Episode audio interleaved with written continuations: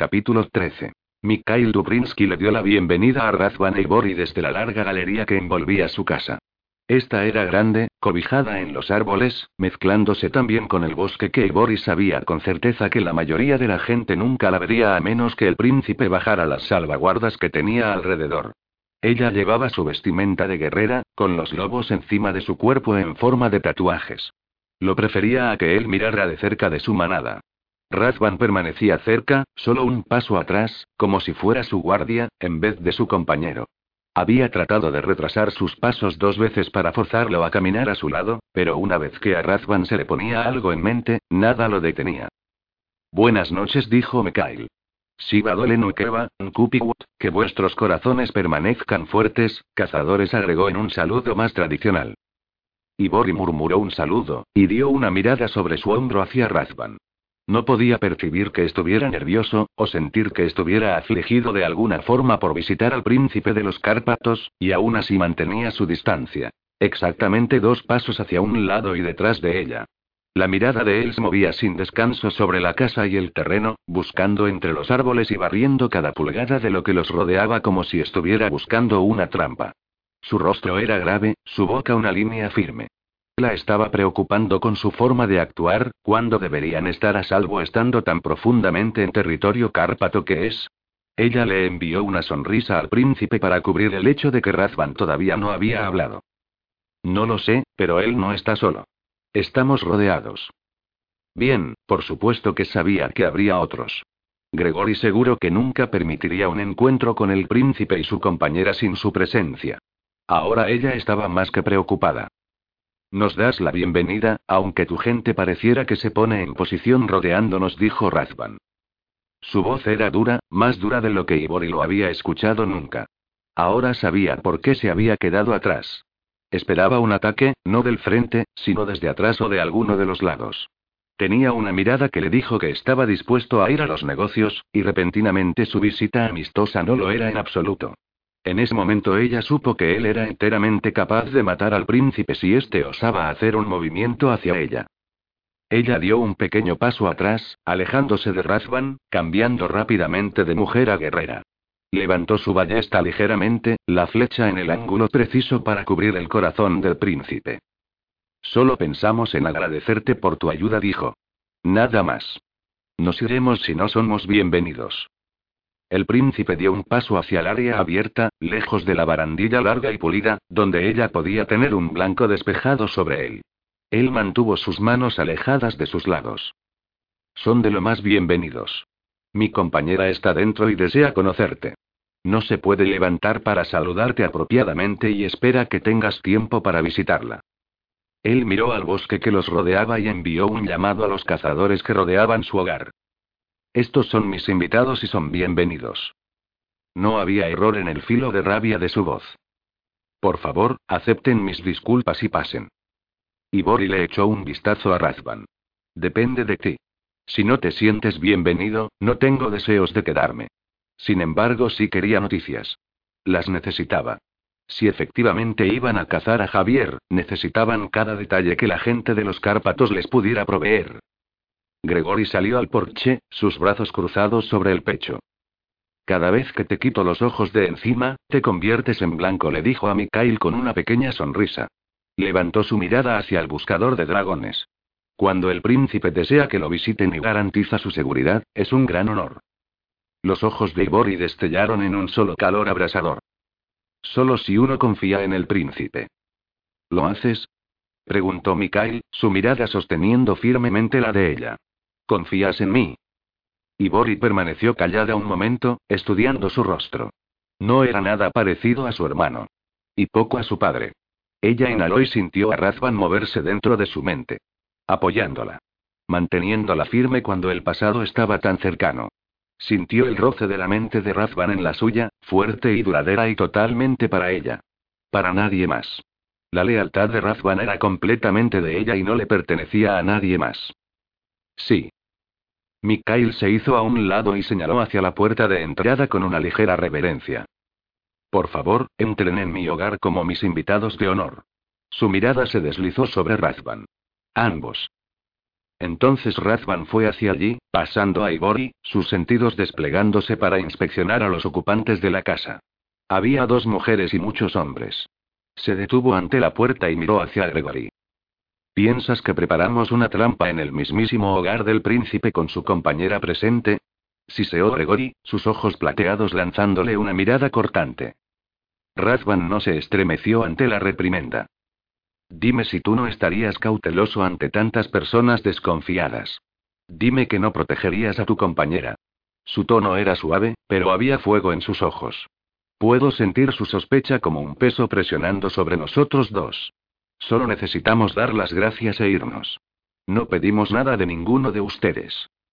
Una mujer con cabello a franjas rojas y doradas salió de golpe desde dentro de la casa, resbalando hasta parar justo fuera de la puerta, ignorando la mano restrictiva de su compañero, un guerrero alto que imponía con ojos plateados y una boca severa. Razvan. Por favor. Razvan parpadeó. Por dentro se desmoronó. Se hizo pedazos. Su corazón. Su alma. Por un momento su mundo se estrechó en esta única mujer. La persona por la que había dado todo. Su vida. Su alma. Su cordura. Todo Natalia exhaló su nombre, inseguro su visión se hizo borrosa mientras permanecía de pie frente a ella sintiéndose desnudo y vulnerable. Una cosa era hablar con ella a la distancia, en un mundo de sueño cuando yacía debajo del suelo a salvo de la recriminación que tenía que haber en el corazón de ella. Pero tenerla frente a él, su hermana gemela, a la que Javier sistemáticamente había alimentado con información falsa y había engañado para darle hechizos usando a Razvan. Y Boris surgió en su mente. En su corazón. Estoy contigo. Dos palabras, pero esa muestra de unidad significaba todo para él. Ella lo significaba todo. Y Bori de pie con él, alta y recta, una guerrera sin comparación, completamente orgullosa de él. El ángel caído de ella. Su compañero. Los ojos de Natalia se bañaron de lágrimas. Razvan, por favor no te vayas. Él abrió la boca para hablar, pero nada salió. Tragó el repentino nudo en su garganta que amenazaba con ahogarlo. Una mano se levantó por su propia voluntad y tocó ese cabello brillante. Natalia voló a sus brazos, llorando. Él cerró sus brazos alrededor de ella y la atrajo contra sí, sorprendido de que después de tantos años, después de tanto sufrimiento, el vínculo entre ellos no estuviera completamente roto y Bori permaneció en su mente, sosteniéndolo igualmente cerca, aliviando el terrible peso de responsabilidad que se vertía en su mente. Ya hacía tiempo había lidiado con la aceptación de sus elecciones, pero ver a su hermana viva y bien, saludable y feliz, era abrumador. La sostuvo a la distancia de un brazo y la miró cuidadosamente. Luces bien, Natalia. Joven tan joven. Era su gemelo, pero en realidad era mucho más viejo. Te has ganado cada línea maravillosa. Y Bori deslizó su mano entre la de él cuando separó sus brazos de su hermana. Los dedos de ambos enredados y aferrados. Este es Vikirnov, mi compañero. Natalia frotó el brazo del alto guerrero, con un movimiento hipnotizador, como si estuviera acariciando un talismán que la mantenía junta. Y tal vez, decidió Razvan, eso era lo que estaba haciendo el hombre. Ciertamente Ibori lo sujetaba junto, es bueno que ella te tenga, lo decía en serio. Cualquier cosa que Vikirnov pudiera pensar de él, obviamente era fieramente protector de Natalia. Y si el hombre sentía una décima parte de lo que él sentía por Ibori, Natalia estaba en buenas manos. Razvan atrajo la mano de Ibori hasta su pecho. Ella no se sentía cómoda con el despliegue de emociones, sin embargo, no se retiró. Estaba de pie a su lado, su tibieza envolviéndolo, afirmándolo, mientras él presionaba la palma de ella sobre su corazón acelerado. Esta es Ibori, Sibames Sielam, mi alma y corazón, dijo mientras atraía la punta de los dedos de ella a sus labios. Ibori, mi hermana Natalia y su compañero, Vikirnov. Era asombroso para él ser capaz de pararse allí, libre, ante la presencia de Natalia, sin miedo de que estuviera proveyendo un cebo a la trampa que Javier hubiera tendido. Pero más que nada sentía orgullo por la mujer a su lado. Sentía que con ella lo tenía todo. De alguna manera había convertido una vida sombría y sin esperanzas en momentos de pura alegría, como este. Es maravilloso poder conocerte al fin, dijo Ibori. Tu hermano habla de ti a menudo. Y gracias por ayudar a nuestra manada de lobos, así como también por darnos sangre cuando estábamos en tal necesidad. Y Boris siguió a Natalia y Vikirnov dentro de la casa. El poder surgió a través de ella en el momento en que entró. Echó una mirada a Razvan para ver si había sentido esa fuerte onda de energía. Él asintió silenciosamente, obviamente incómodo de que Gregory estuviera detrás de ellos. Ella le aseguró. Raja tiene cubiertas nuestras espaldas. Es una hazaña asombrosa para los lobos cargar cuatro humanos a través de un terreno tan traicionero con un vampiro pisándoles los talones, observó Mikhail. Y Bori le lanzó una mirada cuatelosa. Ellos son especiales. Mi familia.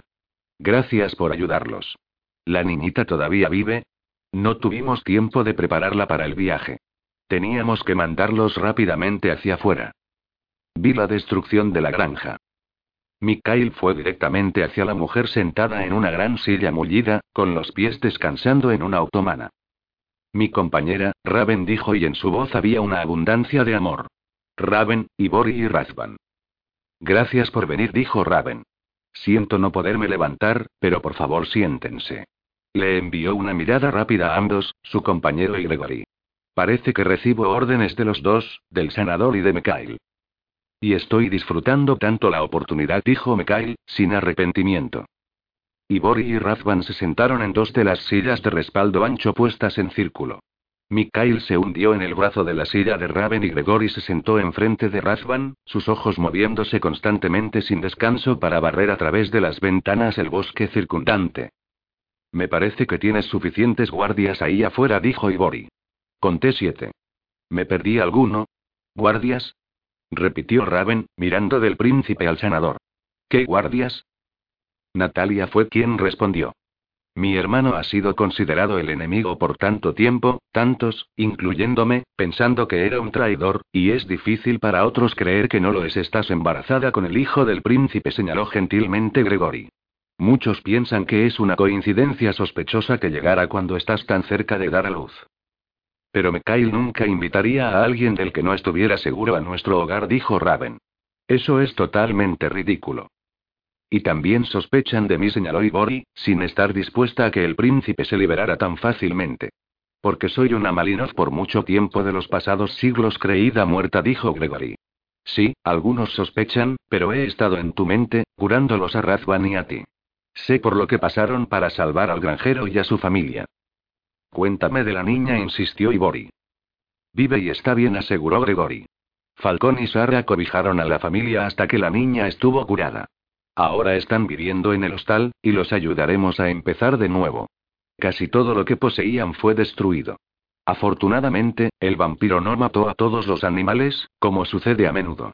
Ustedes debieron llegar e interrumpirlo antes de que pudiera hacer demasiado daño a la granja. ¿Han borrado sus recuerdos? Preguntó Ibori. Mikhail se inclinó hacia adelante, frunciendo el ceño.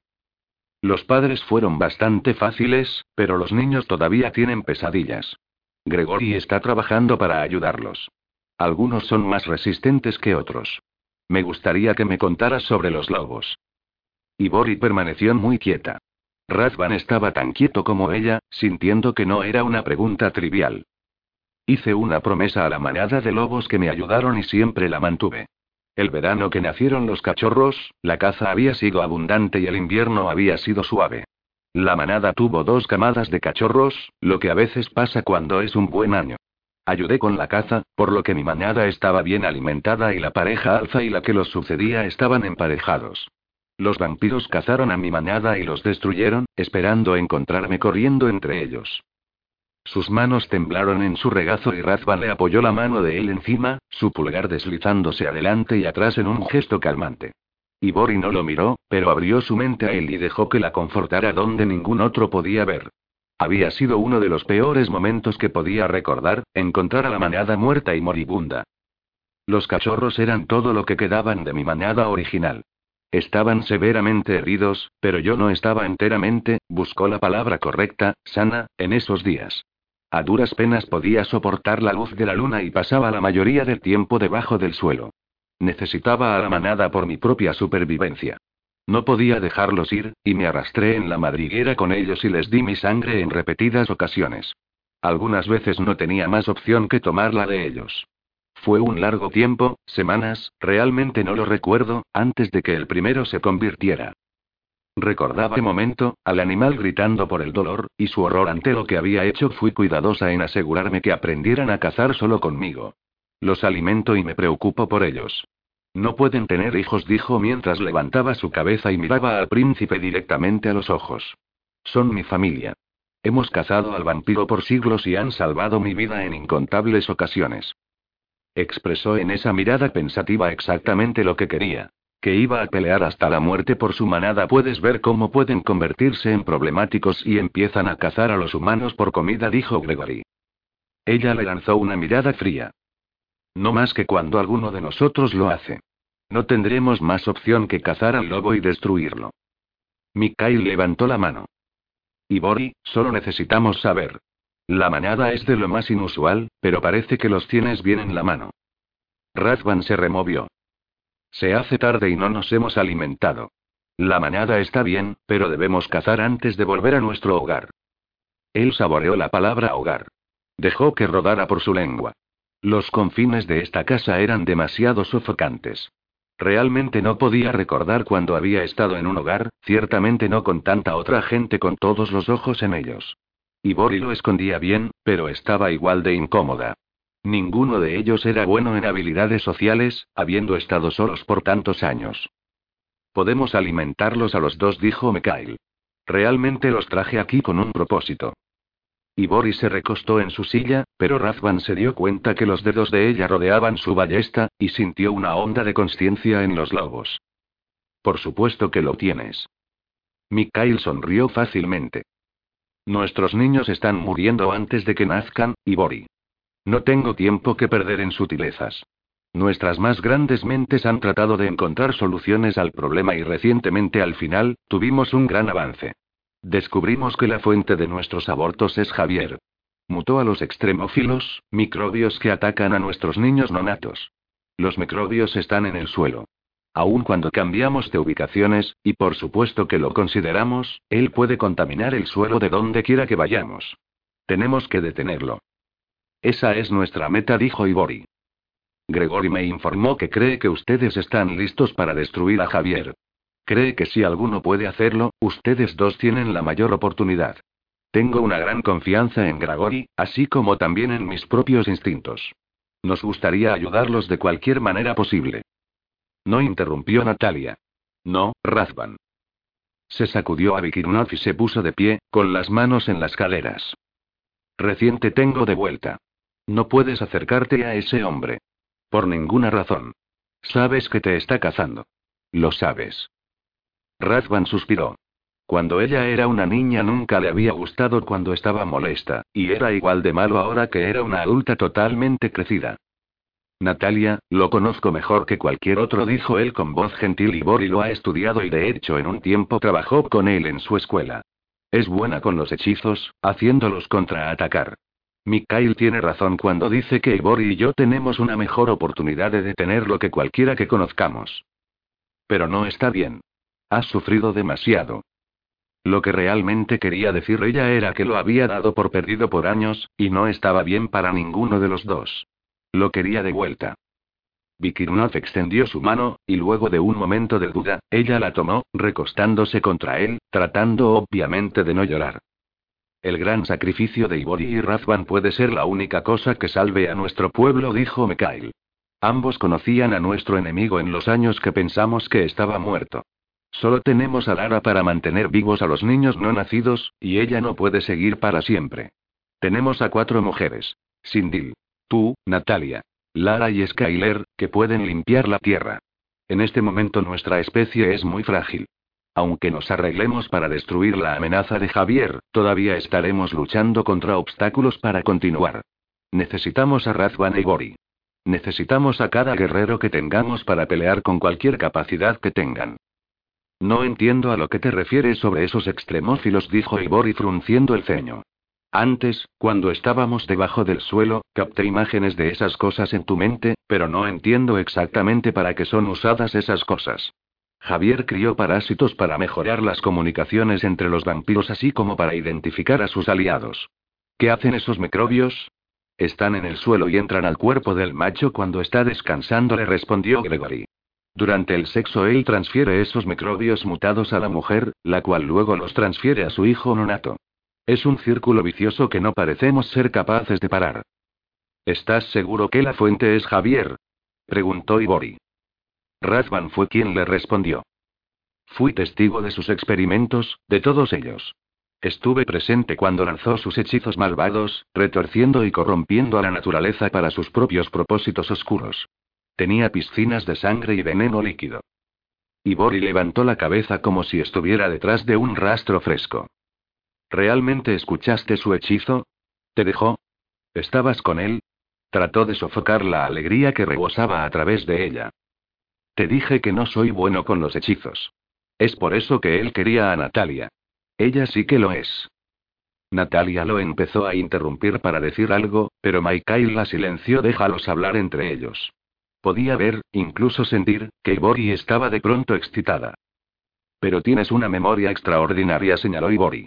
Lo he visto, y no te olvidas del más mínimo detalle. Miró hacia Gregory en busca de confirmación, sabiendo que el senador había pasado una gran cantidad de tiempo en la mente de Razvan. Lo hemos hablado, Razvan. Si puedes recordar las palabras precisas, exactas de sus hechizos, estoy segura que podemos desentrañarlos. Él usaba aprendices para la base de la mayoría de sus hechizos, y luego, cuando se estaban volviendo muy buenos en lo que hacían, se deshacía de ellos, porque les temía. La mano de Razvan se movió contra la suya, acariciando su muñeca, sobre la fina línea blanca donde había habido un corte. Dije que podía recordar, y sí, me acuerdo incluso de este, pero el recordar no será fácil. No quería revivir esos días de tortura, el sonido de las víctimas indefensas gritando, de las mujeres a las que no pudo ayudar, de su propio papel, lo supiera o no, aunque si lo deseas, lo haré. y tocó su mente y encontró en él la misma paz serena, la calma de la aceptación completa. Si ella le pedía que fuera hacia atrás en sus recuerdos, sabía que lo haría sin dudarlo, y el amor hacia él brilló en su corazón. El orgullo que sentía por él se elevó en su alma. Sin importar lo que los otros vieran en su rostro desgastado, ella siempre vería a un héroe. Si tuvieras los hechizos que él usaba, ¿podrías tomar el control de esos extremófilos? preguntó Mikaela Igori. Podría ser capaz, con tiempo suficiente. Tendría que estudiar los hechizos. A Javier le gustan los complejos. Y necesitaría uno lo suficientemente complejo para matar a toda una especie y mutar a otra. Se encogió de hombros. No tengo ni idea de cuánto llevará, pero hasta ahora, cuando los he estudiado, he podido revertirlos. Levantó la barbilla. Era una estudiante muy buena. En ese momento el pulgar de Razvan presionó en la sensible piel de su muñeca, acariciando sobre su pulso saltarín. Si tenemos que mudarnos de las montañas, lo haremos, dijo Mikael, pero dudo que eso resuelva el problema.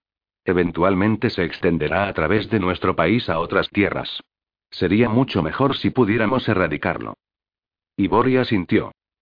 Javier hará su jugada contra ti muy pronto, dijo y miró a Raven. Ya tienes una hija y ahora, con un hijo, no puede permitir que tú o tus hijos vivan. Vendrá por ella. Mikhail deslizó un brazo confortante alrededor de los hombros de Raven. Estamos preparados. ¿Es por eso que tus guerreros rodean esta casa? preguntó Razvan. Mikhail asintió. Estamos todos inquietos. Los ataques se han vuelto más frecuentes, separándonos, uno por uno, yendo tras los niños durante el día, usando sus marionetas. Nos desgastan. Fue una sorpresa que los dos aparecieran. Y por supuesto, como se mencionó anteriormente, el momento fue altamente sospechoso. Pero no para ti. Otra vez la mirada de Ibori se encontró con la de él. Firme. Desafiante. Él le envió una pequeña sonrisa. El peso de mi gente ha estado mucho tiempo sobre mis hombros. No tengo los dones de mi padre, pero tengo buenos instintos. Tengo que confiar en ellos. En este mundo pocas cosas son seguras. Elegí seguir mis instintos sobre ustedes dos, sumado a la opinión de Gregory. La combinación raramente falla. Gregory soltó un resoplido nada elegante. Nunca, quieres decir. No cometo errores cuando se trata de tu seguridad. Me parece que Razvan se las arregló para sostener un cuchillo en mi garganta contigo a no más de seis metros, señaló Mikhail con diversión y Boris se imaginó que la relación entre esos dos hombres era una de unida amistad y camaradería. Le pagué una gran cantidad de dinero para que hiciera eso, dijo Gregory. Quería que te dieras cuenta, que como nuestro príncipe, no deberías estar persiguiendo vampiros por todo el país y Razvan estuvo de acuerdo en ayudarme a enseñarte una lección. Raven se rió. Ustedes dos son imposibles. Puedo sentir el hambre de nuestros invitados. Tal vez podrían hacer algo sobre eso para que podamos seguir con la visita, sugirió ella. Somos capaces de cazar, dijo Ibori, tratando de no sonar estirada. Una cosa era tomar sangre cuando era incapaz, y otra muy distinta cuando estaba en pie. Era una guerrera, no una niña. No hay necesidad, dijo Mikhail. Ofrezco libremente mi sangre. El príncipe le sonrió. Cómoda y amigablemente. Haciendo que su estómago se anudara. Ella no tenía amigos. No sabía cómo tenerlos.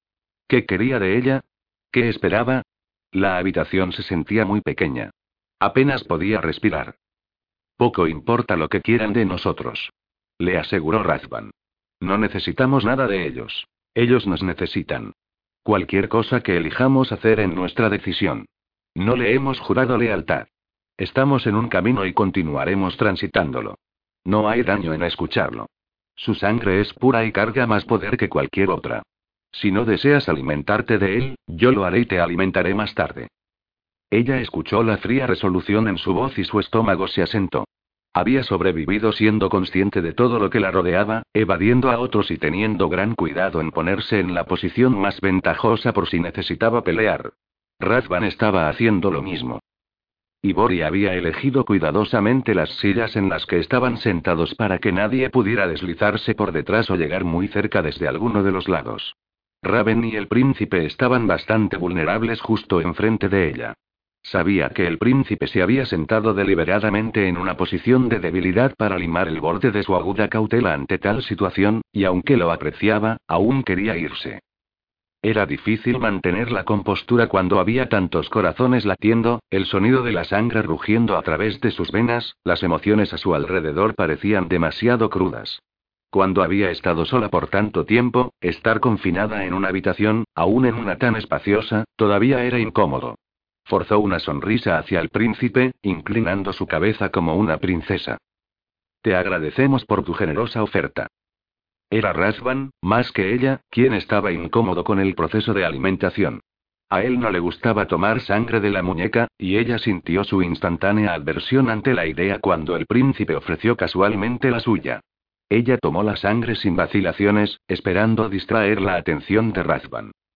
Razvan, te ofrezco mi sangre, dijo Natalia en el silencio. No me importaría experimentar nuevamente el proceso de vinculación contigo. Razvan se quedó completa y absolutamente quieto. Y Boris sintió su rechazo instantáneo, su completo retraimiento. Su piel se puso de blanco pálido, casi transparente y las líneas de su rostro se profundizaron. No soy el príncipe, pero como tu hermana, te la ofrezco libremente. Cada músculo del cuerpo de él se tensó, aunque se veía tan calmo y sereno como siempre. Simplemente se puso de pie y se deslizó lejos de Natalia, poniendo distancia entre ellos, y aunque una ligera sonrisa suavizaba su boca y sus ojos estaban tristes. Él inclinó la cabeza hacia ella en un gesto de respeto. Me honras, hermanita, pero no puedo aceptar tal regalo. El estómago de él se revolvió y la bilis empezó a subir. Ibori deslizó su lengua sobre la muñeca de Mikhail para cerrar las heridas y se enderezó lentamente. Razvan parecía calmado, pero ella podía sentir la tensión que iba en aumento. Gregory frunció el ceño. Le había dado una cantidad importante de sangre a Razvan en las últimas semanas y había estado en su mente y recuerdos. Sentía que el hombre usualmente sereno estaba angustiado. Se puso de pie y caminó hacia Razvan, bloqueándolo de la vista de los otros. Nataila, es mejor para él tomar la sangre de un sanador. Está mejor, pero no completamente bien. Sus huesos deben soldar más fuerte que nunca. Razvan no dijo nada. No confiaba en sí mismo para hablar. Simplemente aceptó la oferta del sanador, agradecido de que los otros no pudieran presenciar sus manos temblorosas. Estoy contigo. No eres un monstruo, desgarrando en la muñeca de alguien para tomar sangre. Ibori mantuvo la voz baja y firme, estirándose para rodearlo con su presencia. Razvan no le respondió, pero le permitió que se deslizara completamente en su mente para ver las imágenes que giraban en caos. Por un momento el horror la atrapó, como lo hizo con él, y con Gregory, mientras compartían la visión de una muñeca de niña siendo desgarrada por unos dientes filosos. Javier tiene mucho por lo que responder, dijo Gregory en voz baja. Razvan nuevamente no dijo nada, pero la comprensión fue en un largo camino para disipar los nudos que se habían apretado más y más en su estómago. Cerró los pinchazos de la muñeca del sanador y le brindó una leve reverencia de agradecimiento. Gregory ignoró su formalidad y lo palmeó en la espalda. No es como si no nos conociéramos, dijo. Mikhail. La voz de Raven era pensativa. ¿Has notado el parecido entre Sindile y Bori? Podrían ser hermanas. No tengo hermanas, le aseguró Ibori. Tuve cinco hermanos. Pero lucen iguales, acordó Mikhail. Y tienes una afinidad especial con la tierra, como Sindil. Es una mujer extraordinaria. Vas a querer conocerla. Ella no iba a quedar atascada en la comunidad cárpata. Apenas podía funcionar aquí, insegura de sí misma, en nada confiada, como si todo estuviera desbalanceado. Me siento igual, la voz de Razvan en su mente fue gentil. ¿Qué es lo que está mal con nosotros cuando han sido tan amables y hospitalarios? Hemos estado mucho tiempo lejos de otros. Le aseguró. Mucho tiempo en nuestra propia compañía. Necesitamos los espacios abiertos y el silencio de nuestra propia guarida. Ahora estaba desesperada por terminar esta reunión e ir a casa, pero había algo en la mente de Mikhail y no la iba a dejar ir hasta que se lo dijera. Razvan tomó su mano. Ahora ambos estaban de pie, el primer paso hacia una salida elegante. Antes de que Ibori pudiera excusarse, Mikhail habló nuevamente. Hace algún tiempo, Natalia vino a nosotros, es estas montañas, para buscar respuestas. Su padre robó un libro. Razvan inhaló bruscamente, sus dedos apretándose con repentina fuerza sobre los de Ibori. Nuestro padre murió por ese libro. El libro maestro de hechizos de Javier. Javier lo selló con la sangre de cada especie. Magos. Cárpatos. Licántropos. Jaguar y humana. No había presente sangre de licántropos, dijo Natalia. Vi la visión en mi búsqueda para encontrar el libro. Fue sellado con la sangre de los tres y debe ser abierto con la sangre de esos tres. Miró hacia su compañero. Vikirnov, ¿por qué miente sobre esto? Viste la visión. Javier vertió la sangre de esos tres. ¿Por qué Razvan insiste en que hay otros? No lo sé. Pero Natalia escuchó la sospecha en su voz. Asesinó a una mujer de cada especie y selló el libro, dijo Razvan. Lo vi. Ya sea que decidas creerme o no, depende de ti. Mikhail se paseó por la habitación. Los licántropos se escondieron mejor que cualquier especie. Su sangre es poderosa y diferente. Javier lo hubiera sabido. Él estudió la sangre y nunca la hubiera dejado atrás. La sangre licántropa se puede esconder a sí misma, pero no la sangre humana. Entonces, ¿qué pasó con la sangre licántropa? preguntó Natalia. La sospecha crepitaba en su voz a pesar de sí misma. Vi a Javier llevar a cabo el ritual. Ibori le lanzó una mirada rápida y se encogió de hombros. Es probable que estén escondidas allí. Un secreto para ayudar en la protección del libro. Si Javier conocía las propiedades de la sangre licántropa, podría haber sabido que se escondía de otros. Podía contar con eso para evitar que el libro fuera abierto y usado. Y en cuanto a la sangre humana, Javier no tendría problema en esconder algo si lo deseara.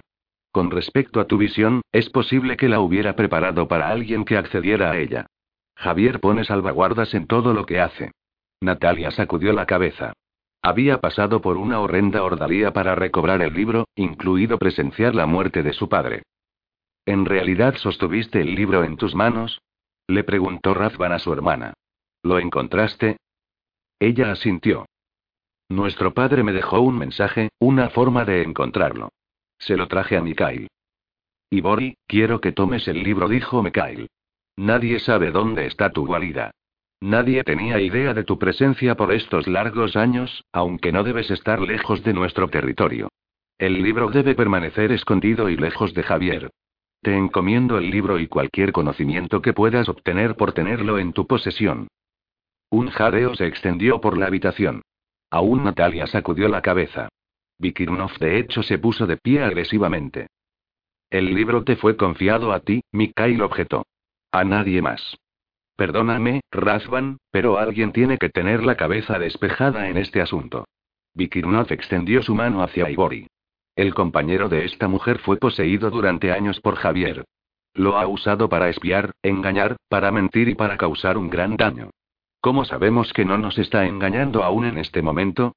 ¿Tomarías un libro tan peligroso y lo pondrías en las mismas manos del hombre que pasó tantas vidas con él? Recién lo conocemos. Miró hacia Gregory. No tenemos más opción que llevar este tema al consejo. Mikhail se paró en toda su altura. En ese momento, le quitó el aliento a Ivory. El poder surgió en la habitación, suficiente para que las paredes se expandieran y contrayeran y hubiera un estremecimiento de movimiento debajo de sus pies. Aún el cabello de él crepitaba con energía. No solicité el asesoramiento del Consejo de Guerreros, ni lo necesito. Si no puedes ser civilizado con un invitado en mi hogar, entonces puedes irte. No gritó ni chilló. En realidad, su tono de voz bajó, pero cargaba peso suficiente para acabar con alguien al instante.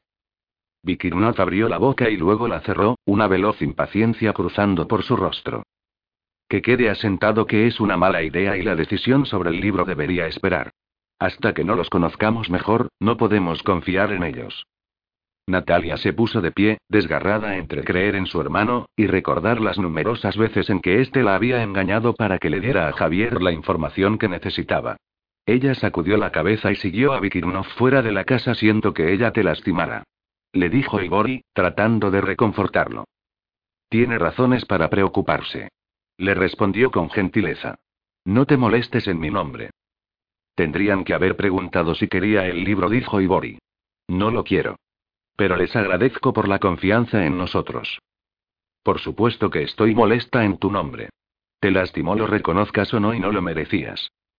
El libro puede ser de algún uso para ti mientras tratas de encontrar una forma de revertir el hechizo de Javier sobre los extremófilos, dijo Mikhail, pareciendo inconsciente de que ellos estaban manteniendo una conversación privada, aunque Ibori estaba bastante segura de que lo sabía.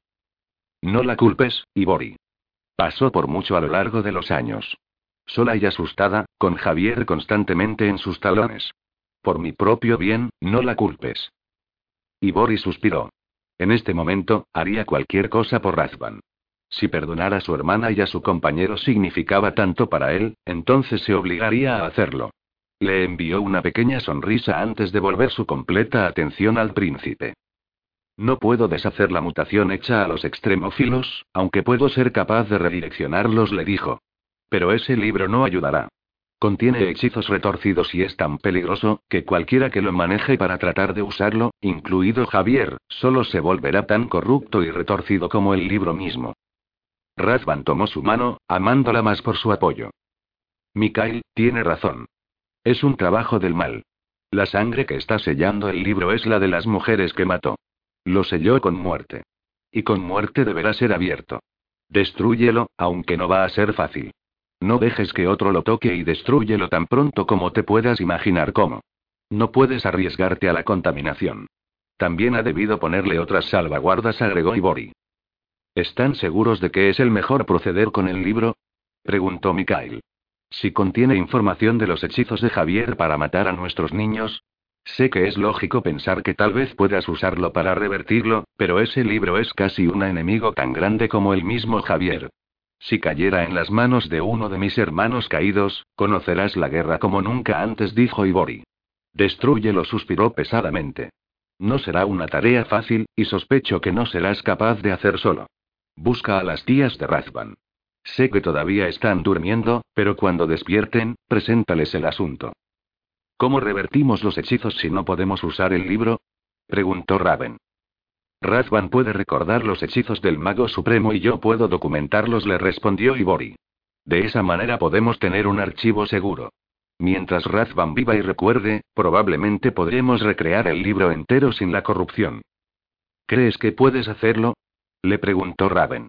Ella presionó ambas manos protectoramente sobre su hijo nonato. Me gustaría tener hijos algún día, dijo Ibori, aunque para ser verdad, no creía que sobreviviera a la batalla venidera. Lo haré, no importa cuánto lleve. Capítulo 14. La noche les dio la bienvenida, los espacios abiertos, el cielo ahora pesado con nubes nuevas. Ibori inhaló profundamente, arrastrando a sus pulmones el aire de la noche, y rió solo por la alegría de estar afuera donde se sentía libre. Nunca hagamos eso de nuevo, dijo. Razvan le sonrió. Buena idea.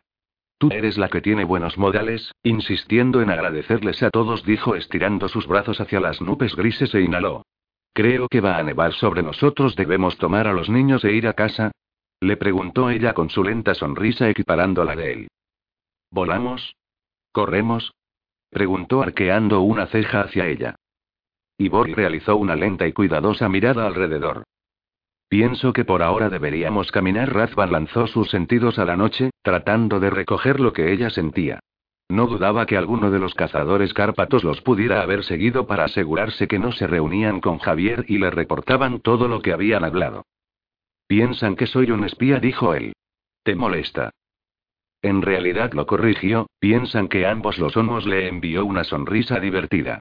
Pasé más de una vida humana pensando en la gente de los Cárpatos como traidores, y aún piensan en mí como la espía porque estás conmigo, señaló.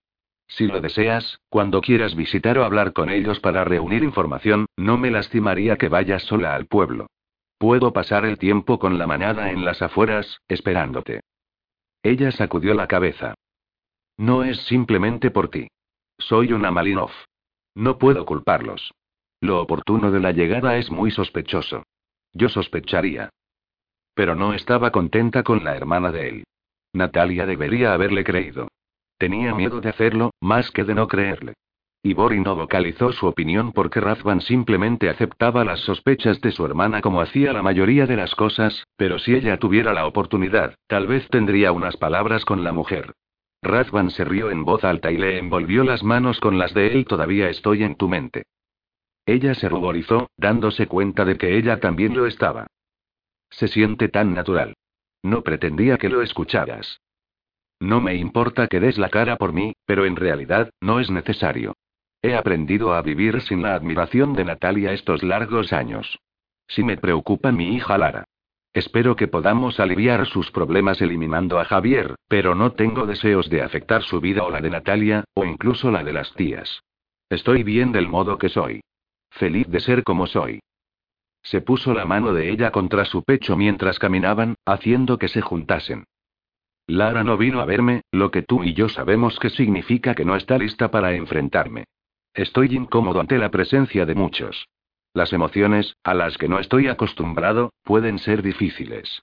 Necesito paz en mi mente, y con la combinación de su duda y su culpa presionando sobre mí, me encuentro teniendo que trabajar para mantener calmada mi mente, lo cual no había pasado en más años de los que puedo contar.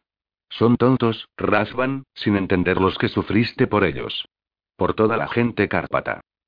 Mis tías les contarán una vez que emerjan de la tierra sanadora. Fueron mantenidas mucho tiempo hambrientas y Gregory ha pasado mucho tiempo tratando de ayudarlas a recuperarse, dijo. Cuando compartimos mentes, las pude ver con claridad. Sonrió y esta vez sus ojos contenían afecto. Las observé como mujeres, como él las vio, no en la forma de dragones en las que estaban cautivas. Fue, increíble. Ibori caminó a través de la nieve, balanceando las manos con las de él, deseando haber prestado más atención a las variadas personas en la mente de Gregory. Si no habían pertenecido a la batalla o le habían parecido importantes, había tratado de ser cuidadosa con su privacidad. Ahora, apenas podía recordar a las dos mujeres que habían salvado la vida de Razvan volviéndolo completamente cárpato. Ellas tenían la sangre de Rhiannon, la abuela de Razvan, fluyendo por sus venas. Y Rhiannon venía de una línea cáprata muy poderosa. Buscador de dragones murmuró en voz alta. Cuán a menudo ese nombre fue murmurado con sobrecogimiento y respeto. Llevas esa línea y permaneces fiel a ella. Empezaron a caer los primeros copos. Pequeños cristales de enorme belleza. Razvan los observó mientras caminaban, sus rastros ligeros y luego, cuando Ibori lo deseaba, inexistentes. Todavía dejaban su esencia detrás, asegurándose de que cualquiera que los quisiera rastrear pudiera ver la curva amplia de una nueva dirección. Razvan caminaba junto a ella, sintiéndose contento, ocasionalmente recogiendo nieve en su mano y haciéndola una bola, solo para tirarla a un tronco de árbol mientras pasaban. Lo hacía sentir un poco como un niño otra vez, despreocupado y feliz, tal como cuando corría con los lobos. Tomás cada momento, dijo Igori, y lo vives bien. Él se encogió de hombros. Encontré que para poder sobrevivir, tenía que vivir el momento. Hago lo que sea con todo lo que soy. Lo disfruto, lo soporto, o lo sobrevivo, dijo mirando alrededor, a la nieve flotante y a los árboles cargados con sus formaciones de cristal. Para mí esto es el paraíso. Caminar por el bosque a través de la nieve, esperando perder a cualquiera que nos rastrea. Rió ella, sacudiendo la cabeza. En realidad eres un poquito particular. Me gusta, pero todavía eres raro. La risa de Razvan fue alegre, el sonido profundo y puro, deslizándose por su cuerpo y haciendo que su corazón cantara. La hacía sentir un poco idiota, pero no le importaba. Mantuvo en su rostro la sonrisa tonta. En este momento tenemos todo lo que podemos desear. Tú. Yo. La manada. Mira a tu alrededor. La nieve es hermosa, los árboles increíbles. Somos felices. Sea lo que sea que venga más tarde, ahora tenemos estos momentos. Justo aquí. Podemos aprovecharlos al máximo, porque nunca volverán. Él le lanzó una bola de nieve. Aterrizó en su cabello y se rompió, cubriendo de copos las hebras negro-azuladas. Él se alejó corriendo a toda velocidad. Ibor y Jade hoy fue tras él, recogiendo nieve en la carrera, aplastándola y tirándola con tremenda velocidad y precisión, fruto de tirar sus flechas. Razvan se agachó, mirándola sobre su hombro y riendo. Ella le parecía tan bella, corriendo por la nieve con sus largas zancadas, sus músculos tensándose debajo de la suave extensión de su piel. Solo el modo en que se movía era puro pecado. Los ojos de ella estaban enormes por la excitación. Los copos de cristal aterrizaban en sus pestañas, lo que la hacía batir las dos medialunas para sacársela de encima. El gesto era femenino, sexy más allá de cualquier medida, aunque totalmente sin intención. Él tomó ventaja y revirtió su dirección, corriendo rápido hacia ella, arrojando tres bolas de nieve para distraerla, sin importarle dónde pegaban, mirando su boca, ese arco hermoso de su boca, curvado y suave y tan tentador.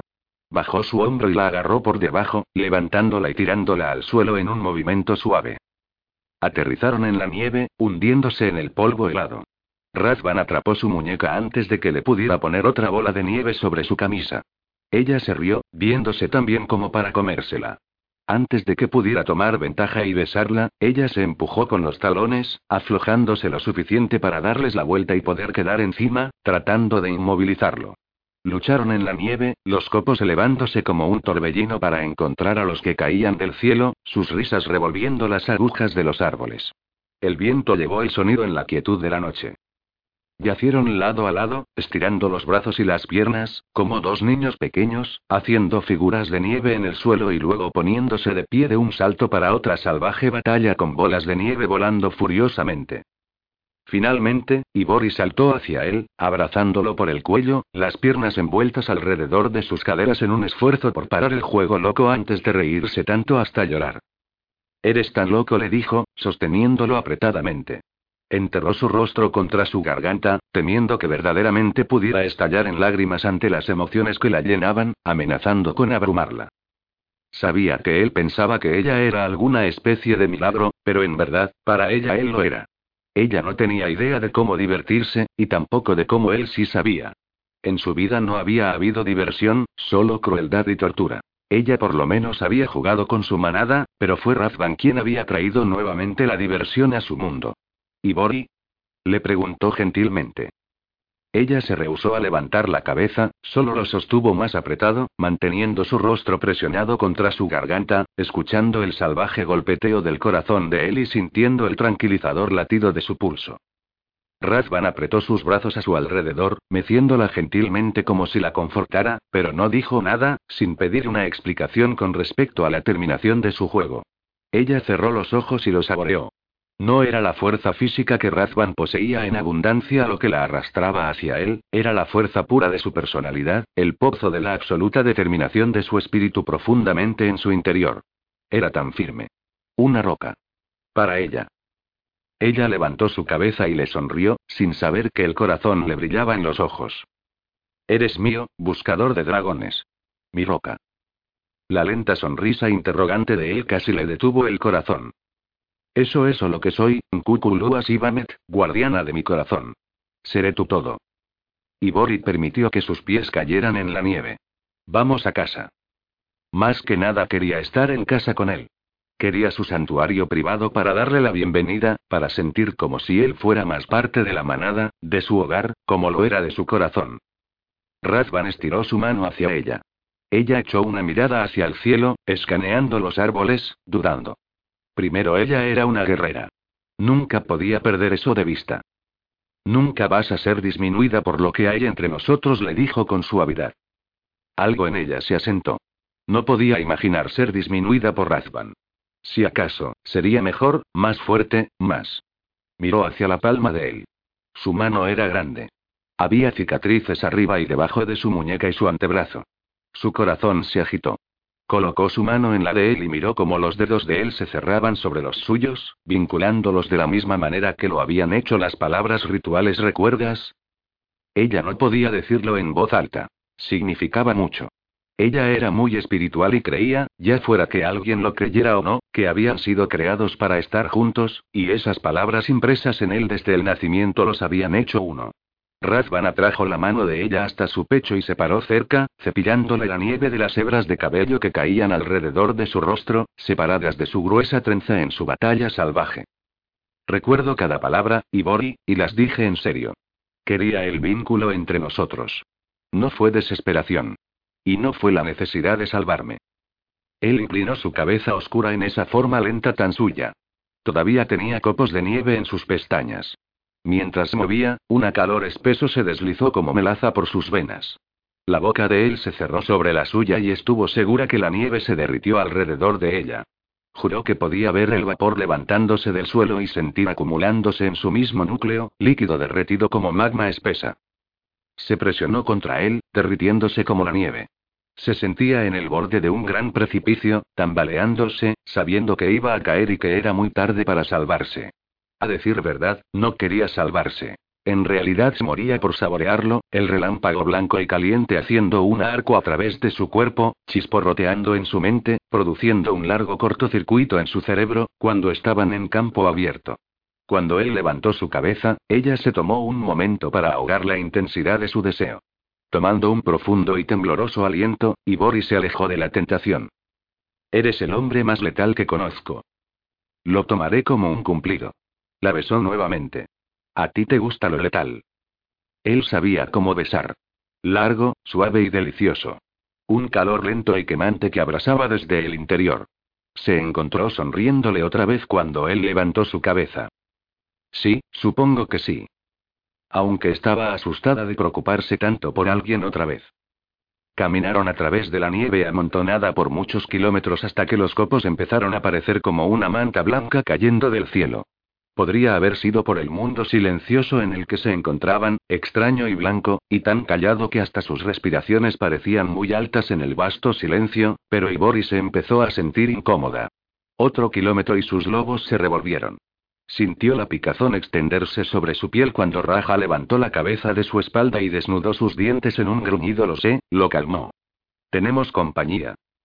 Ibori miró hacia Razvan. Nos están siguiendo, le dijo con un hilo de voz, tan silencioso y callado como la nieve. Una pequeña sonrisa de diversión inesperada encendió el rostro de Razvan. Bueno, me imagino que tendremos un poco de diversión. Ella le frunció el ceño diversión. Razvan, no es el no muerto el que nos sigue. No podemos tener a nadie encontrando nuestro refugio, ni tampoco queremos enredarnos en una batalla si son Cárpatos como sospecho. La sonrisa de él se amplió. Estaba bastante seguro de que alguien podía tratar de seguirnos. Le estuve prestando un poco de atención mientras caminábamos, trabajando en un plan. La mirada ámbar de Boris se estrechó mientras eso fluía por el rostro de él. Parecía más joven. Más feliz. Ella lo había logrado, pero... Confía en mí, Ibori. No soy el luchador experimentado que eres, pero soy muy bueno en planear batallas y estrategias. Esta es una situación hecha para mí. Ella envió sus sentidos velozmente a la noche, procurando información, buscando algún espacio en blanco que pudiera indicar a un vampiro. Los cazadores estaban bien escondidos, tanto que no estaba segura de que tuviera razón, pero Raja nunca se equivocaba y él había emitido su advertencia. ¿Qué quieres hacer? Deberíamos ir hacia el Valle de las Nieblas. Allí es donde desapareceremos totalmente y los dejaremos detrás. Pero mientras tanto, me parece que se merecen una pequeña lección, ¿no? ¿Lección? repitió débilmente. Había demasiada diversión en la voz de él. Necesitan aprender un poco de respeto por mi mujer. Eres un guerrero, igual a ellos y a pesar de eso, te tratan como si fueras una novata. Ni siquiera nos brindaron el respeto de confrontarnos cara a cara. Puede ser bueno para ellos que sepan que no son tan buenos como piensan. No pienso que sean niños los que nos siguen. Son guerreros cárpatos experimentados, posiblemente antiguos que tienen miles de batallas en sus espaldas. La sonrisa de Gallito lo hacía parecer más aniñado cuando en realidad no tenía nada de eso en él tal vez, pero entonces nuevamente, podemos hacerlos recordar su infancia. ¿Qué piensan que están haciendo? demandó Gregory mientras caía sobre el pequeño grupo de cazadores cárpatos. Vikirnov tuvo la elegancia de parecer incómodo. No somos niños para ser reprendidos, Gregory le contestó. Las cejas de Gregory se elevaron. No, no lo son. Eres un cazador antiguo, uno más experimentado que yo. Ni tampoco vine a reprenderte. Pregunté qué estaban haciendo para ver si necesitaban algún tipo de ayuda. Los otros se miraron entre ellos. A Gregory no le sorprendió que el hermano de Vikirnov, Nikolai, viajara con él. Los hermanos se habían guardado las espaldas por cientos de años. Los otros cuatro guerreros también eran antiguos, que retornaron a las montañas de los Cárpatos para establecer lazos con el príncipe. A Gregory se le ocurrió que todos esos cazadores antiguos no confían en realidad a Mikhail y tenían cada razón para preocuparse por sus juicios. Tenían por lejos más años y más experiencia que el príncipe, estaban acostumbrados a contar únicamente con su propio juicio. Tariq Senguard había venido de los Estados Unidos. Con el pasar de los años, había amasado una enorme fortuna personal, la cual a menudo daba a otros cárpatos. Poseía muchos negocios. Alto, como casi todos los machos cárpatos, usaba su cabello largo, pero sus ojos eran de un azul medianoche, casi pareciendo gemas. Tarik era un hombre acostumbrado a hacer las cosas a su modo y el pensamiento de que un libro antiguo estuviera en las manos de Razvan y una Malinov, era suficiente para estar listo para viajar rápido para ver por sí mismo detrás de qué estaba el par. Andrés movía a través de los países como un fantasma, parando solo para presentar sus respetos y prometer su alianza.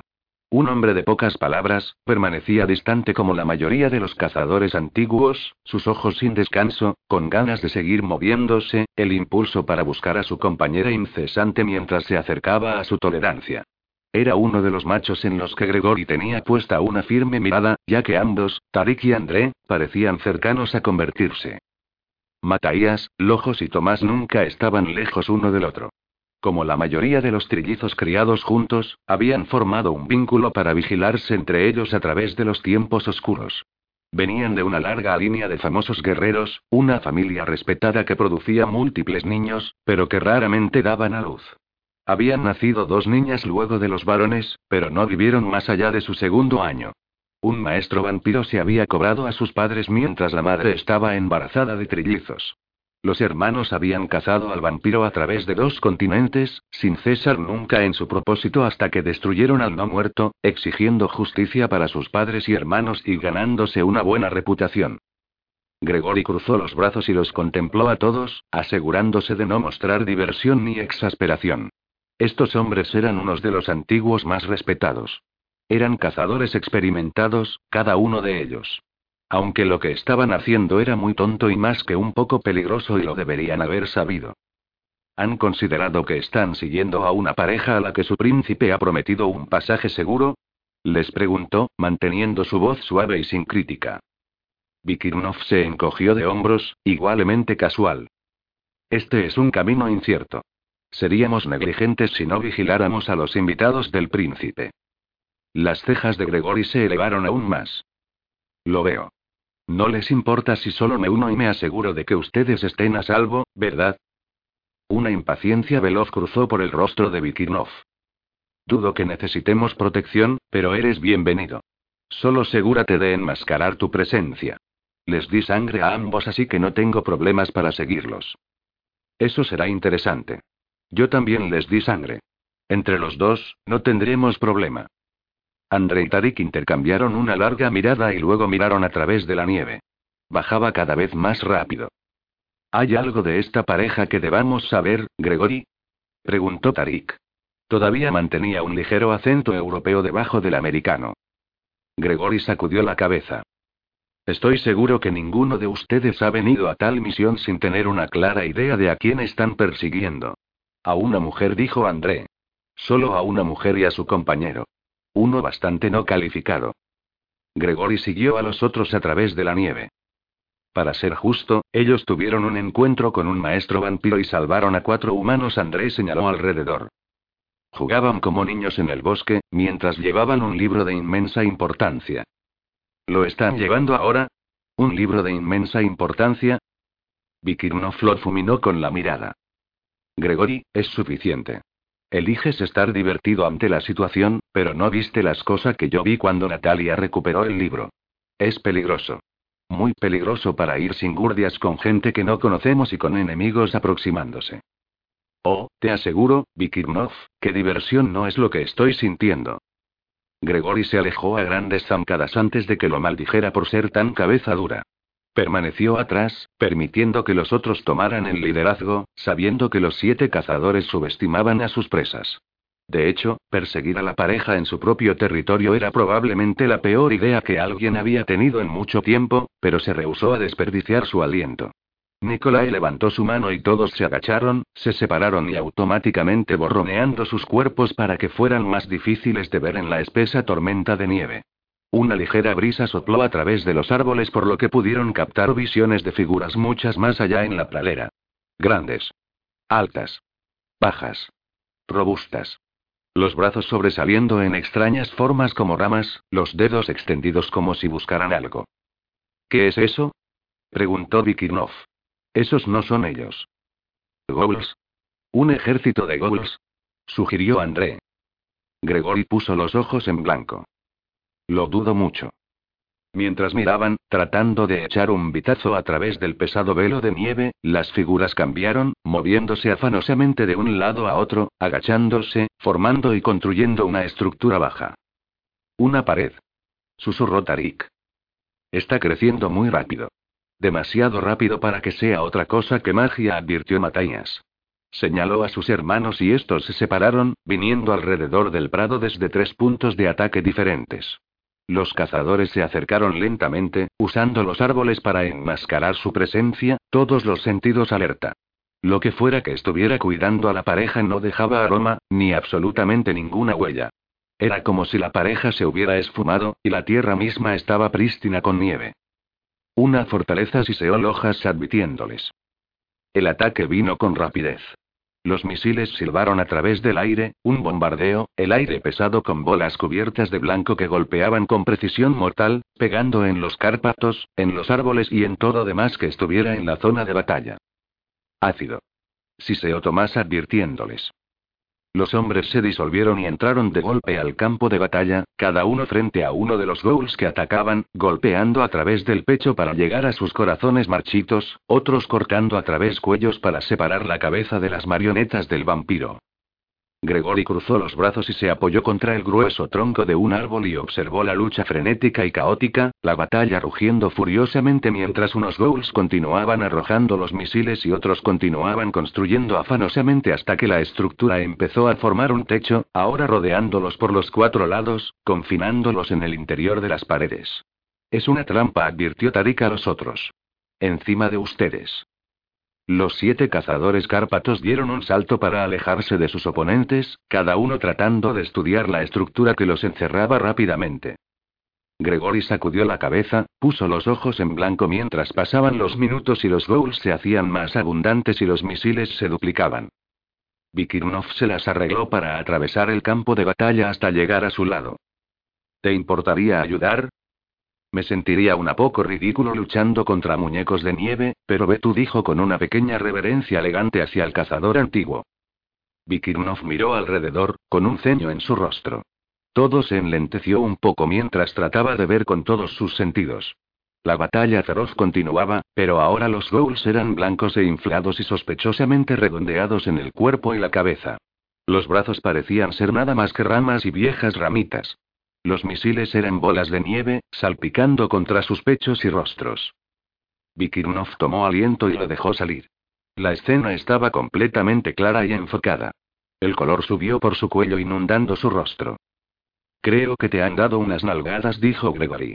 Y lo hizo una chica. Teratkeje y que te chamusquen, Gregory le lanzó. Es una ilusión, les dijo a los otros. Es buena con la magia. Esto es solo una táctica para retrasarnos. Saben que los estamos siguiendo. La pelea se hizo más lenta y luego se detuvo cuando los cazadores se dieron cuenta lentamente de que habían sido embaucados. A su alrededor, los hombres de nieve yacían caídos, acuchillados, las cabezas rodando con rostros sonrientes riéndose hacia ellos.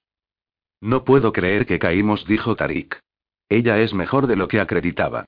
No sentí, ni por un momento, la oleada de energía. Los cazadores se miraron uno al otro. Fue Lojas, célebre por ser un gran guerrero, quien expresó su apreciación. No solo no hubo una oleada de energía, la ilusión fue absolutamente fluida. No fue hecha por novatos. Aún la habilidad de lucha de los hombres de nieve fue magnífica. Si pudiera sentir admiración, esta estaría en su voz, pero sus emociones hacía tiempo que se habían desvanecido y todo lo que pudo hacer fue expresar su reconocimiento de la pericia. Vikirnov, recoge el rastro, dijo Mataías con propósito incesante. No dejaron ni siquiera un débil rastro detrás. Tendremos que usar la llamada de tu sangre para rastrearlos. Ante eso Gregory sonrió con suficiencia. Sí, Vikirnov. Usa eso. Estoy seguro en que no tendrás problemas en encontrarlos. La nieve caía tan fuerte que casi fallaba en ver el rostro de Vikirnov, pero bien valía el esfuerzo extra para ver la expresión de exasperación del cazador. Si tu compañera hubiera sido engañada repetidamente por alguien, no serías tan rápido en confiar en él, lo acusó Vikirnov. Tal vez no, pero hubiera confiado en mi príncipe. Vikirnov se alejó ofendido, liderando al grupo de cazadores a través del prado lleno de hombres de nieve y de vuelta hacia el bosque. El aroma era tan débil, aún con el llamado de su propia sangre, como si alguien lo hubiera diluido. Ahora cautelosos por las trampas, tenían que moverse mucho más lento, desplegados en un patrón estándar de búsqueda, todos los sentidos alertas. No había huellas, ni signos visibles del pasaje de Ibori y Razvan. Por dos veces Vikirnov tuvo que retroceder y hacer un camino sinuoso más profundo en el bosque donde los árboles eran más altos y estaban más juntos. La canopia tejía un paraguas sobre sus cabezas, bloqueando lo peor de la nieve por lo que las capas en el suelo no eran tan profundas, aunque las ramas sobre ellos se agrupaban alto y cada espacio abierto tenía altos amontonamientos. Tarik quitó una telaraña de su rostro mientras se infiltraban en el oscuro recóndito el bosque. Las telarañas eran más abundantes, como pasaba a menudo en las áreas menos transitadas. No parece que hayan venido en esta dirección, les advirtió. Las telarañas están intactas. Los cazadores se detuvieron, manteniendo al menos un metro y medio entre ellos. Inspeccionaron todas las telarañas que se extendían de árbol a árbol. Brillando como diamantes por los cristales de hielo bañando las intrincadas hebras, las redes en realidad formaban pliegues sobre muchos de los árboles y se estiraban entre ellos en laberintos de caminos astutamente conectados. Ya habían visto con anterioridad a las arañas de hielo elaborar telas, más que nada en cuevas profundas debajo del suelo, pero de vez en cuando eran raramente vistas durante un invierno prolongado. Estas telas han permanecido imperturbadas por muchas semanas, agregó André, parándose cerca de una de las más largas para estudiar a los insectos atrapados. Aún unos cuantos lagartos desafortunados y pájaros habían sido atrapados por las telas resistentes. Dudo que hayan pasado por aquí. Tal vez como niebla, sugirió Matías. Tal vez se hayan podido deslizar a través. No en una telaraña de hielo, objetó Lojos. Todos saben que no puedes simplemente pasar. Las arañas de hielo son pequeñas pero feroces, les recordó Tomás. Si te tropiezas con una colonia en las cuevas, mejor teme por tu vida. Esto se parece a una colonia. Sin duda estuvo de acuerdo Nicolás. Si vamos al medio de eso, mejor nos preparamos para quemarlas. Aún con todo mojado, podemos destruir este bosque. Vikirnov le echó una mirada incómoda a Gregory.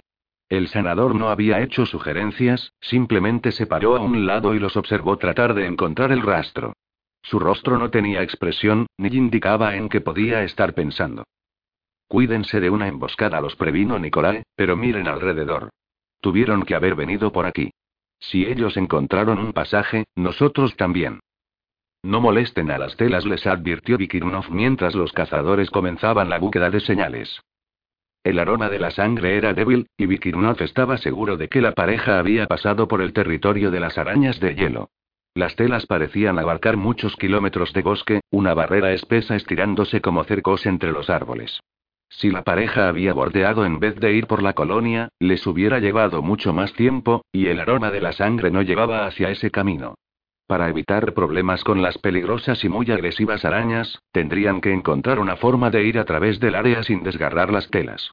El aroma era ahora tan débil, que temía que si elegían la ruta más larga, perderían completamente a la pareja. Creo que sé lo que hicieron, dijo Lojos. Tuvieron que haber reparado todo el daño a las telas a medida que pasaban. Si pudieron tejer lo suficientemente rápido para mantener lo suficientemente intacta cada tela para no despertar la ira de las arañas, pueden haberlo logrado sin una batalla. Tarika sintió. Esa es la única explicación lógica. Sepárense. Nadie es tan bueno como para reparar una tela de arañas de hielo exactamente como las tejen las arañas. Tuvieron que haber dejado señales. Vikirnov le lanzó a Gregory una mirada eufórica, quien meramente se encogió de hombros, lo cual irritó al cazador aún más. Los siete cazadores antiguos se esparcieron a través de los árboles, parándose cerca de las telas, casi presionando su nariz contra ellas en un intento de encontrar algún signo de borde irregular en donde los cristales colgaban de las hebras sedosas. Vikirnov le echó una mirada a Nikolai, con su ceño profundizándose. Aquí no veo nada, pero nadie pasa por el corazón de las telarañas de hielo. Pueden seguir por kilómetros y sería demasiado arriesgado. No solo que es muy peligroso, el cuidado que tendrían que tener ciertamente los haría retrasarse. Mirando hacia su hermano, se movió desde los árboles del exterior hacia el centro del bosque. Dio un paso y su pie se hundió casi 10 centímetros en la nieve, a pesar de haber hecho su cuerpo ligero. A su vez, unas hebras sedosas se levantaron y lo rodearon, encerrándolo en una red que brotaba desde el suelo hasta arriba en el aire, la red apretada, sin los diminutos huecos que permitían que pasara el vapor. Vikirnov luchó, pero como todas las zampas de arañas de hielo, las telas se apretaban más cuanto más luchara, rodándolo hasta que estuvo atado como un pavo. Se obligó a quedarse quieto, la furia comiéndose su calma habitual. Se encontró alto en la canopia, pendiendo a muchos metros en el aire. Su hermano lo miraba desde la tela donde estaba envuelto como una momia y atrapado en el interior de la red sedosa y cristalina. Alrededor de ellos, los cazadores habían encontrado el mismo destino. Vikirnov no se atrevió a mirar a Gregory. Bájanos, le ladró. Gregory suspiró. Si me muevo, puedo pisar en una de las numerosas trampas que yacen por ahí. Primero tengo que estudiar la situación. No me haría ningún bien acabar de la misma manera. Las arañas nunca podrían hacer esto, dijo Lojos. Aquí está trabajando la magia. ¿Te parece? Nicolae fue sarcástico. Nos están haciendo hacer el tonto. O quizás simplemente estén siendo tontos, le ofreció Gregory. Vikirnov le grunó. Di lo que quieras, pero si no tienen nada que ocultar, no habrían ido tan lejos para esconderse de nosotros. Mientras hablaba las ramas sobre su cabeza empezaron a agitarse, lloviendo copos cuando las arañas corrieron a toda prisa a lo largo de la intrincada red. Una empezó a bajar hacia Vikirnov, atraída por su voz. Gregory, poniendo sus pies cuidadosamente en el campo obviamente minado de trampas, se movió más cerca, por si era necesaria su ayuda. La araña se detuvo a nivel de los ojos de Vikirnov. Se miraron mutuamente por un largo momento. Podía ver los colmillos empapados con veneno. La araña empezó a tejer otra tela, esta vez formando palabras como si estuviera programada. Le tomó un cierto tiempo conectar las líneas sedosas. No teman. Arreglé un pasaje seguro a través del territorio de las arañas. Vikirnov sintió que sus entrañas se apretaban. Pasaje seguro. Como si fueran niños incapaces de lograr pasar por el dominio de las arañas de hielo por sus propios medios. El golpe a su orgullo fue deliberado. Una bofetada en el rostro. Estaba tentado a rostizar a la colonia entera llamando al relámpago. Yo no lo haría, dijo Gregory. Si Ibori y Razvan usaron magia y se hicieron amigos de estas arañas, lo más probable es que hayan dejado protecciones para ellas. Cambiaron algo por su pasaje seguro. No les pedimos su ayuda, grunó, sus dientes apretándose. Por encima de sus cabezas los árboles parecían vivos mientras miles de arañas corrían y se movían. Vikirnov deseaba en primer lugar no haberse puesto en camino, pero no iba a decírselo a Gregory. Conteniendo su rabia, inclinó la cabeza para aceptar cualquier acuerdo que Ibori y Razvan hicieran. Espero que tengas razón con respecto a ellos y que no hayan cambiado su pasaje seguro por entregarnos a las arañas para su comida de invierno. No permitiría que eso pasara. Eso era casi tan difícil de tragar como que la pareja hubiera arreglado su pasaje seguro. Vikirnov juró en silencio. Ahora no tenían opción. Tenían que continuar hacia adelante, y sabía que el sanador tenía esa sonrisita particularmente molesta. Fueron bajados al suelo casi a paso de tortuga, haciendo que quisiera gritar de frustración. Otra táctica para demorarlos. Y luego uno por uno fueron desenrollados, por lo que las hebras sedosas fueron preservadas, otra absolutamente humillante tortura para cazadores experimentados. Y si Gregory mencionaba otra vez las palmadas, iba a matarlo y al diablo las consecuencias. Mientras los cazadores eran desenrollados como salchichas, una apertura fue preparada a través de las telas así que cuando los siete cazadores estuvieron de nuevo parados al lado de Gregory, había un camino a través del bosque tupido ahora incómodo, el grupo continuó siguiendo a Vikirnov mientras salía a rastrear a Ibori y Razvan por el interior oscuro y salía por el otro lado. Se encontraron en el peor lugar posible y las arañas trabajaron rápidamente para cerrar el pasaje detrás de ellos. El valle de la niebla yacía entre dos altos picos montañosos, alzándose abruptamente hasta casi ángulos verticales. El desfiladero era estrecho y traicionero, casi siempre lleno de niebla espesa y helada, las partículas lo suficientemente pequeñas como para congelar los pulmones cuando inhalaban. Nadie, ni siquiera los cárpatos, podían ver a través del pesado velo de niebla que colgaba como nubes. La nieve y el hielo a menudo se desprendían de los precipicios angulares, y las avalanchas eran frecuentes en el área. A menudo el viento bajaba de los picos más altos en una corriente de aire espiralada para aullar a través de los cañones a velocidades suicidas, llevando voces, causando estragos en los sentidos auditivos. Unos pocos animales podían vivir en el valle. Reinaban los leopardos de las nieves, pero aún ellos permanecían lejos de la base de las montañas donde la nieve y el hielo caían con un fuerte estruendo. Los cazadores escucharon el sonido de la risa de una mujer y de figuras moviéndose en la niebla. Tomás lanzó una mirada a sus hermanos y se movieron hacia adelante solo cuatro pasos en el valle y desaparecieron. Vikirnov miró a Gregory. Cazan fantasmas, ¿verdad?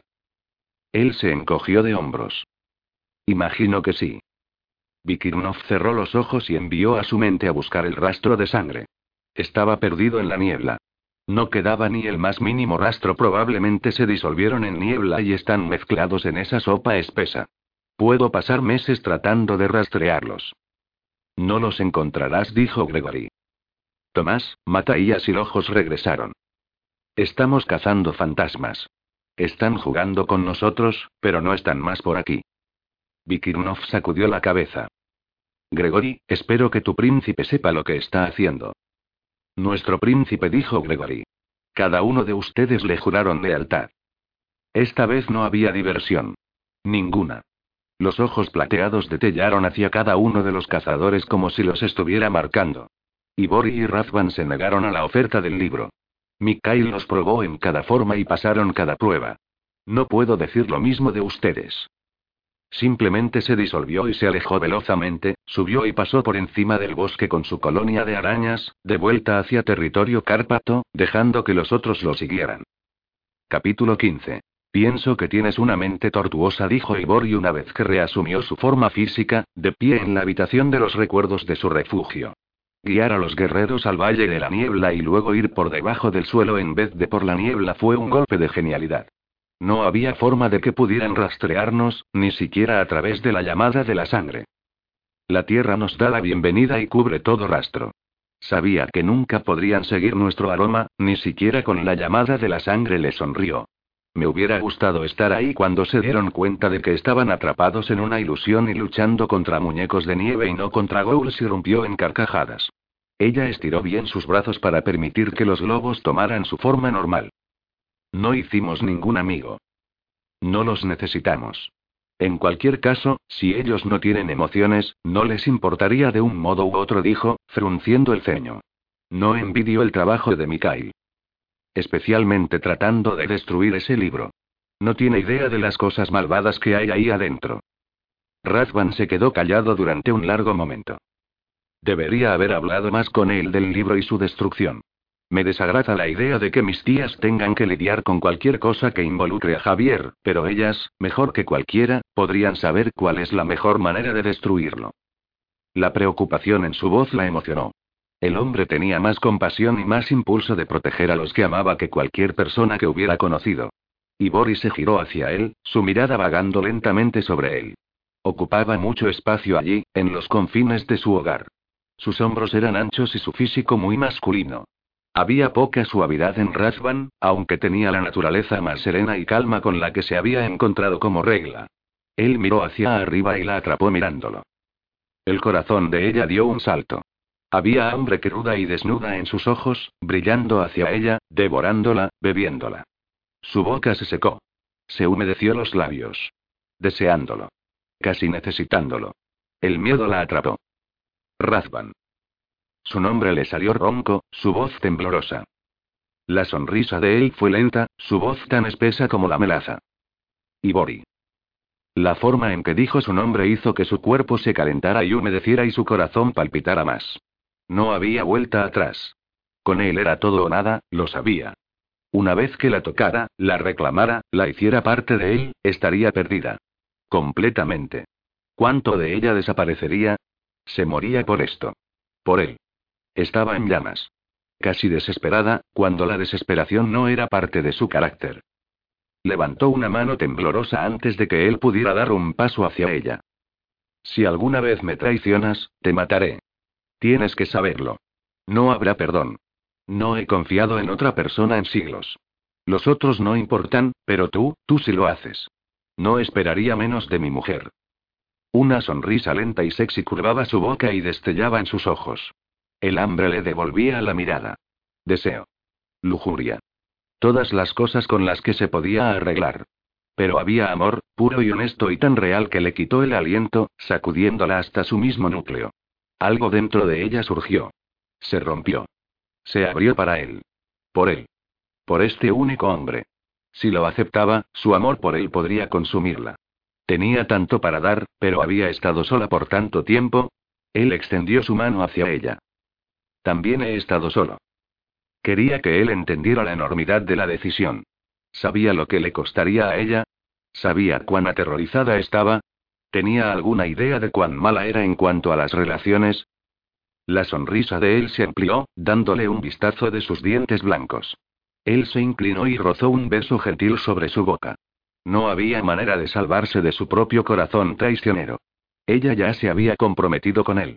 Había caído por su sonrisa. Por su naturaleza gentil. Por su voluntad de acero. Todo en él la arrastraba. Hasta su beta testaruda y su sentido del humor de muchachito. Todo había más peligro para ella aquí, en este hombre, en este momento, que del que podría haber en el más poderoso maestro vampiro imaginable, o en las batallas más feroces. Amarlo demasiado, como lo haría tal vez como ya lo hacía, podría destruirla. Podría volver a unir su cuerpo físico, pero no su corazón, no su alma, ni la misma esencia de quién era. Querida, confía en mí. Sé que te estoy pidiendo más de lo que cualquiera se atrevería a pedirte, pero mira en el alma que compartimos y confía en mí. Y Bori mantuvo su mirada fija en la de él. En sus ojos. En sus ojos espléndidos, salvajes y de color medianoche, que contenían demasiado. Todo por ella. Solo por ella. Tanta hambre. Tanto deseo. Tanto amor. La boca de ella tembló mientras colocó su mano en la de él y dejó que la guiara dentro de su dormitorio. Razvan cerró la puerta a los lobos, dejando que se acomodaran en la gran habitación de los recuerdos. Ondeó su brazo para encender luces parpadeando en cientos de velas en miniatura, puestas en pequeñas hendiduras en la pared. Las llamas danzaron, lanzando sombras a través del rostro de Ibori. Su piel parecía de porcelana, suave como el pétalo de una rosa e invitante. Sus ojos eran enormes, de oro bruñido, líquidos y asustados como los de una criatura salvaje atrapada por un depredador, mirándolo con una mezcla de anhelo e inocencia que era a la vez intoxicante e irresistible. Se estiró hasta detrás de ella y atrajo su gruesa trenza sobre su hombro, para liberar la atadura, sus dedos haciendo un túnel a través de las hebras sedosas para aflojar el tejido para que el cabello le colgara alrededor del rostro y cayera como una cascada por su espalda. La textura tan suave de su cabello, y las hebras deslizándose entre la yema de su pulgar y sus dedos, llevaron a las brasas que ardían lentamente a incendiarse. Ella no se estremeció o se alejó de él, ni bajó la mirada. Había coraje en Ibori, abundancia de él. Coraje que sabía que era una enorme parte de lo que ella era. Ibori no se rendía. Si se comprometía con él, le daría todo, sin guardarse nada. La amaba aún más por ese rasgo, esa característica inquebrantable que la hacía una cazadora peligrosa, pero también la podía hacer una socia fieramente leal y una amante de fantasía. Él quería tomarse su tiempo, explorar cada centímetro de ella, cada sombra y hueco secreto, cada curva femenina, intrigante y misteriosa. Apenas podía respirar por el deseo. Sus manos fueron hasta los broches de su chaleco. Conocía cada uno íntimamente, habiéndoles dedicado recuerdos más temprano las correas de cuero con dos orificios, las diminutas cruces incrustadas en el acero de cada cierre de metal y los tres remaches a cada lado del broche y la correa, también incrustados con una cruz, la cual representaba su fe y su alma brillante. Por supuesto que cualquiera de ellos podría haber quitado las ropas de ella con un simple pensamiento, pero él deseaba el placer de desenvolverla. Deseaba tomarse su tiempo y ofrecerle cada uno de los momentos de placer que pudiera, construir su necesidad de una brasa ardiendo lentamente a una rugiente tormenta de fuego. Ella no se movió, pero él sintió su brusca inspiración y sus pechos se elevaron y cayeron contra sus nudillos mientras abría las correas y le empujaba el material por los hombros para una lenta revelación de su magnífico cuerpo. Sus senos se soltaron. Suaves. Tentadores tanto que él ahuecó el suave peso en sus palmas, todo el tiempo mirando el rostro de ella. Él vio el veloz placer que la rebasaba, el arrebato de color, el ligero vidriado de sus ojos mientras los pulgares de él rozaban los tensos picos de sus pezones. Sostener los suaves montes gemelos en las palmas se sentía como un milagro, una sensación más allá de sus fantasías. Había renunciado a esos sueños hacía mucho tiempo tanto que ni siquiera podía recordar si alguna vez los había tenido. Sin embargo, ella estaba frente a él, sus suaves curvas femeninas eran un peso ligero en sus manos y sus enormes ojos mirándolo con tal turbación y anticipación. Rozó un beso sobre su frente, luego bajó hasta la esquina de su ojo izquierdo. Un pequeño estremecimiento pasó a través del cuerpo de ella. Él besó la punta de su nariz y las comisuras de su boca. Los labios de ella se separaron ligeramente. El hambre brotó en ella, inundándolo, por lo que por un momento la boca de él se cernió a unos escasos centímetros de ella mientras él luchaba por controlarse. Primero le tomó el aliento, arrastrándolo profundamente en sus pulmones, y luego le tomó la boca, sus labios colocándose sobre los de ella, absorbiendo la forma y la textura, la suave firmeza, el calor construyéndose. La lengua de él deslizándose por esos ribetes levemente separados, en una pequeña invitación. El aliento de Ibori se detuvo en su garganta. Él la guiaba hacia una senda desconocida de tentación, y ella estaba simplemente muy lejos para resistir. Su beso era pecaminoso, su boca una malvada excitación que la llenaba con tal necesidad que no podía contener sus respuestas. Él le susurró algo sexy, casi imperceptible, mientras su lengua recorría dentro de su boca, explorando los huecos calientes, corriendo seductoramente sobre sus dientes y reclamando su cuerpo para él. Sabía que era eso. Una reclamación. Tomar su cuerpo y hacerlo suyo. Los pulgares de él rozaban sus pezones y ella casi gritó, el sonido estrangulándose por el nudo en su garganta. Vetas de fuego corrían desde sus senos hasta su clítoris y su útero se apretó. La besó una y otra vez hasta que se sintió delirar, pero una parte de ella siempre estaba concentrada en sus manos. En la espera. En la necesidad.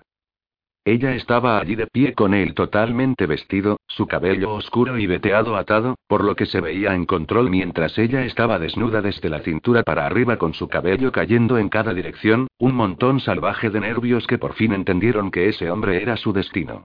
Ese viaje que emprendía con él, no importaba cuán atemorizador fuera, no lo hacía sola. Él le había permitido liderar el camino en el campo de la fuerza. Ahora le pedía que se rindiera a él, de la misma manera que él lo había hecho por ella. Él quería su confianza. Toda. Quería que ella le diera todo lo que era o sería sin orgullo niego, confiando que él apreciaría su regalo por toda la eternidad.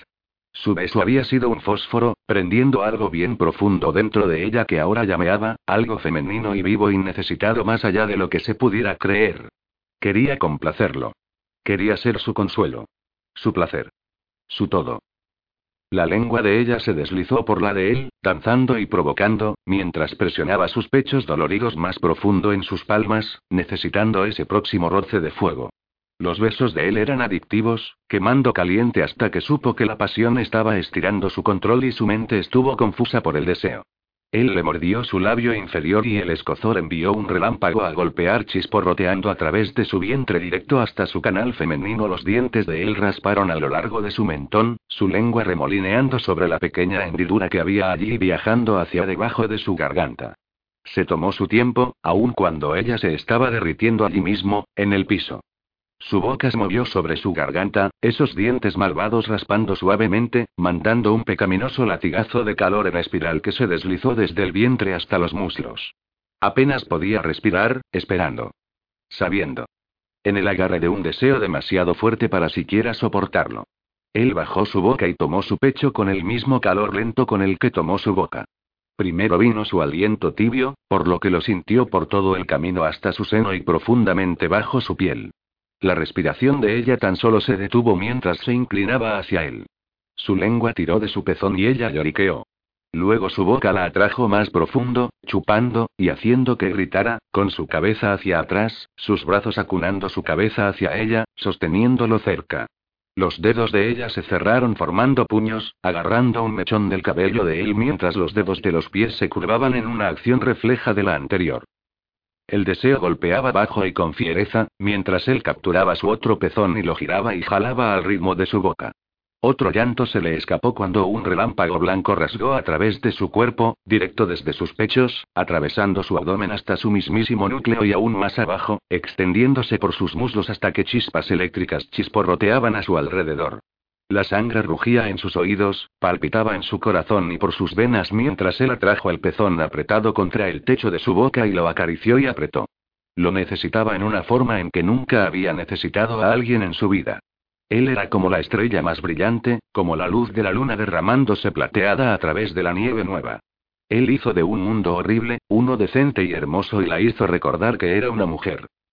La boca de él era como terciopelo negro, oscuro e intoxicante, sus manos envolviendo sus senos mientras sus dientes y lengua convertían su fuego en uno mucho más caliente. Cuando él levantó su cabeza pudo ver su hambre feroz, aunque con esos mismos movimientos sin apuro, sus dedos inteligentes pasaron rozando su vientre desnudo. Agarró su caja torácica entre sus palmas e inclinó su cabeza para marcar un rastro de fuego sobre cada costilla y más abajo hasta su ombligo, donde su lengua hizo un remolino hasta que ella se aferró al cabello de él para mantenerse recta. Los ojos de él se encontraron con los suyos y sus manos cayeron hasta el cinturón que ella tenía en su cintura, abriendo el cierre y tirando armas y cartuchera al piso. Sintió el roce de sus dedos contra su bajo vientre mientras él jalaba de las ataduras de cuero y rápidamente las abría. Ella estaba tentada a simplemente sacarse de encima sus ropas, su cuerpo en llamas por la necesidad, pero los ojos de él contenían una advertencia, una mirada de posesión que encontró solo un poco emocionante, bien, quizás bastante. Él disfrutaba de desenvolverla y ella quería darle esa alegría. Se encontró sintiéndose inesperadamente sexy cuando él le jaló sus pantalones por las piernas y una mano en su cadera la urgía a dar un paso para salir de ellos. Ella contuvo el aliento. Estaba totalmente desnuda, cada línea y curva expuesta a su hambrienta mirada. Él simplemente se paró allí, las manos en las curvas de sus caderas, su mirada moviéndose sobre ella, enfocada absoluta y totalmente en ella del modo en que él lo hacía, como si no viera nada más, como si no fuera consciente de nada más. Solo Igori. Ella puso su mano en el pecho de él, justo sobre su corazón, y lo sintió latiendo con fuerza. Un deseo crudo irradiaba de él, por ella. Nunca había tenido un hombre que la mirara así. Ciertamente Draven la había deseado, pero no con amor tallado en cada línea de su rostro. No con su cuerpo temblando y su corazón golpeteando como un martillo. Nunca la había mirado con tanta fiebre de necesidad, con su mente abierta a la de ella y su corazón dado totalmente a ella. Nadie la había hecho sentir como si fuera la mujer más hermosa del mundo, totalmente deseada, completamente amada, hasta ahora. Ibori. Su nombre salió estrangulado de su garganta. Una suave sinfonía que rozó su piel tan efectivamente como sus manos la atrajo nuevamente hacia él, tomando su boca, esta vez en una fiebre de necesidad, quemándola con su calor abrasador mientras la jalaba más cerca, por lo que su pesada erección presionaba contra su suave vientre justo sobre el material de los pantalones de él. Ella escuchó su propio gemido estrangulado cuando la boca de él se apuraba sobre la de ella, esta vez sin ese lento quemar. Esta vez tan salvaje y caliente que la chamuscó. La había vuelto loca por lo que la necesidad era lo único que conocía, y se derritió en él, casi ciega por el hambre de su toque. La lengua de él se enredó con la suya mientras sus manos volvían a sus senos sensibles, sus dedos jalando y haciendo girar sus pezones hasta que estuvo jadeando, respirando con dificultad, y dejando escapar pequeños lloriqueos. La piel de él se sentía caliente bajo su camisa, mientras ella le clavaba las uñas profundamente en sus hombros. Un estremecimiento bajó por el cuerpo de él. Su boca era adictiva, ese gusto a pecado oscuro y rico y a sexo, que ella encontraba intoxicante. El cuerpo de él era duro y poderoso, moviéndose contra ella, controlado, ahora agresivo, inflamándola más. Podía sentir cada músculo definido tensándose debajo de su piel, su cuerpo tenso por la necesidad mientras sus besos enviaban chispas de electricidad a través de sus venas, directamente hasta su canal femenino haciendo que estuviera húmeda y necesitada, y gimiendo en su boca. No podía parar de tocarlo, su cabello, su cuello, su garganta, deslizando sus manos por sus brazos y los músculos que había allí, arrastrando roncos gruñidos masculinos, crudos y desde la garganta por la pasión. El sonido la inflamó más hasta que pensó que se estaba quemando, su cuerpo moviéndose casi compulsivamente contra el de él. Él emitió un sonido. Oscuro. Peligroso. Intoxicante. Simplemente condujo sus caderas hacia arriba, contra la unión de los muslos de ella, presionando apretadamente mientras se mecía allí. El movimiento urgente fue increíblemente sexy, enviando un rayo de deseo, dulce y caliente, clavándose en su núcleo, y ella enterró su rostro contra su cuello, acariciándolo con su lengua, mordisqueándolo con sus dientes, deleitándose en la forma en que el cuerpo de él se estremecía en reacción. Los dedos de él encontraron el interior de sus muslos. Acariciaron. Quitaron el aliento de su cuerpo. Las piernas de él forzaron a que sus muslos se abrieran para él, el áspero material rozando contra su piel mientras ella corcoveaba inútilmente contra él, casi llorando por la necesidad. Estás húmeda para mí, Felkukulbax Ivan Belso, amada. Su voz era una seducción de terciopelo, negó en su oído. Una flagrante y malvada tentación. ¿Lo estás? Sonaba como pecado puro. Ella tiró frenéticamente de su camisa, desesperada por llegar hasta él, mientras la necesidad le clavaba las garras. Le dolía, su canal femenino enrolándose apretado por la tensión que se construía, frenética por la liberación, porque él llenara el vacío que la tenía en sus garras. Se las arregló para sacarle la camisa y no pudo soportar nada entre ellos, ni siquiera por otro segundo. Lo desvistió con magia, con frenesí, casi violento apuro. Con una mano empuñada en el cabello de ella, arrastró hacia atrás su cabeza para exponer su garganta y rasparla suavemente con sus dientes. La mordió y su útero se apretó. Dejó un rastro de fieros besos sobre su cuello, y luego su boca estaba saqueando sus pechos, sus dientes y lengua enviando fuego fundido a través de su sangre. Las manos de él se deslizaron sobre sus muslos, acariciando y apretando de suave piel interior, moviéndose más arriba, los nudillos rozando el monte húmedo en la unión de allí. Y Borg inhaló bruscamente. Se quedó absolutamente quieta. Con su aliento atrapado en sus pulmones. Solo se quedó atrapada allí, ardiendo y desnuda. Razvan retiró la cabeza hacia atrás y la miró a los ojos. Ella se ahogó allí. Manteniendo su mirada cautiva, él hundió sus dedos en el canal mojado y apretado. Y Bori abrió los ojos de par en par. Escuchó su propio llanto de sorpresa escapando de su garganta, mareada por el shock.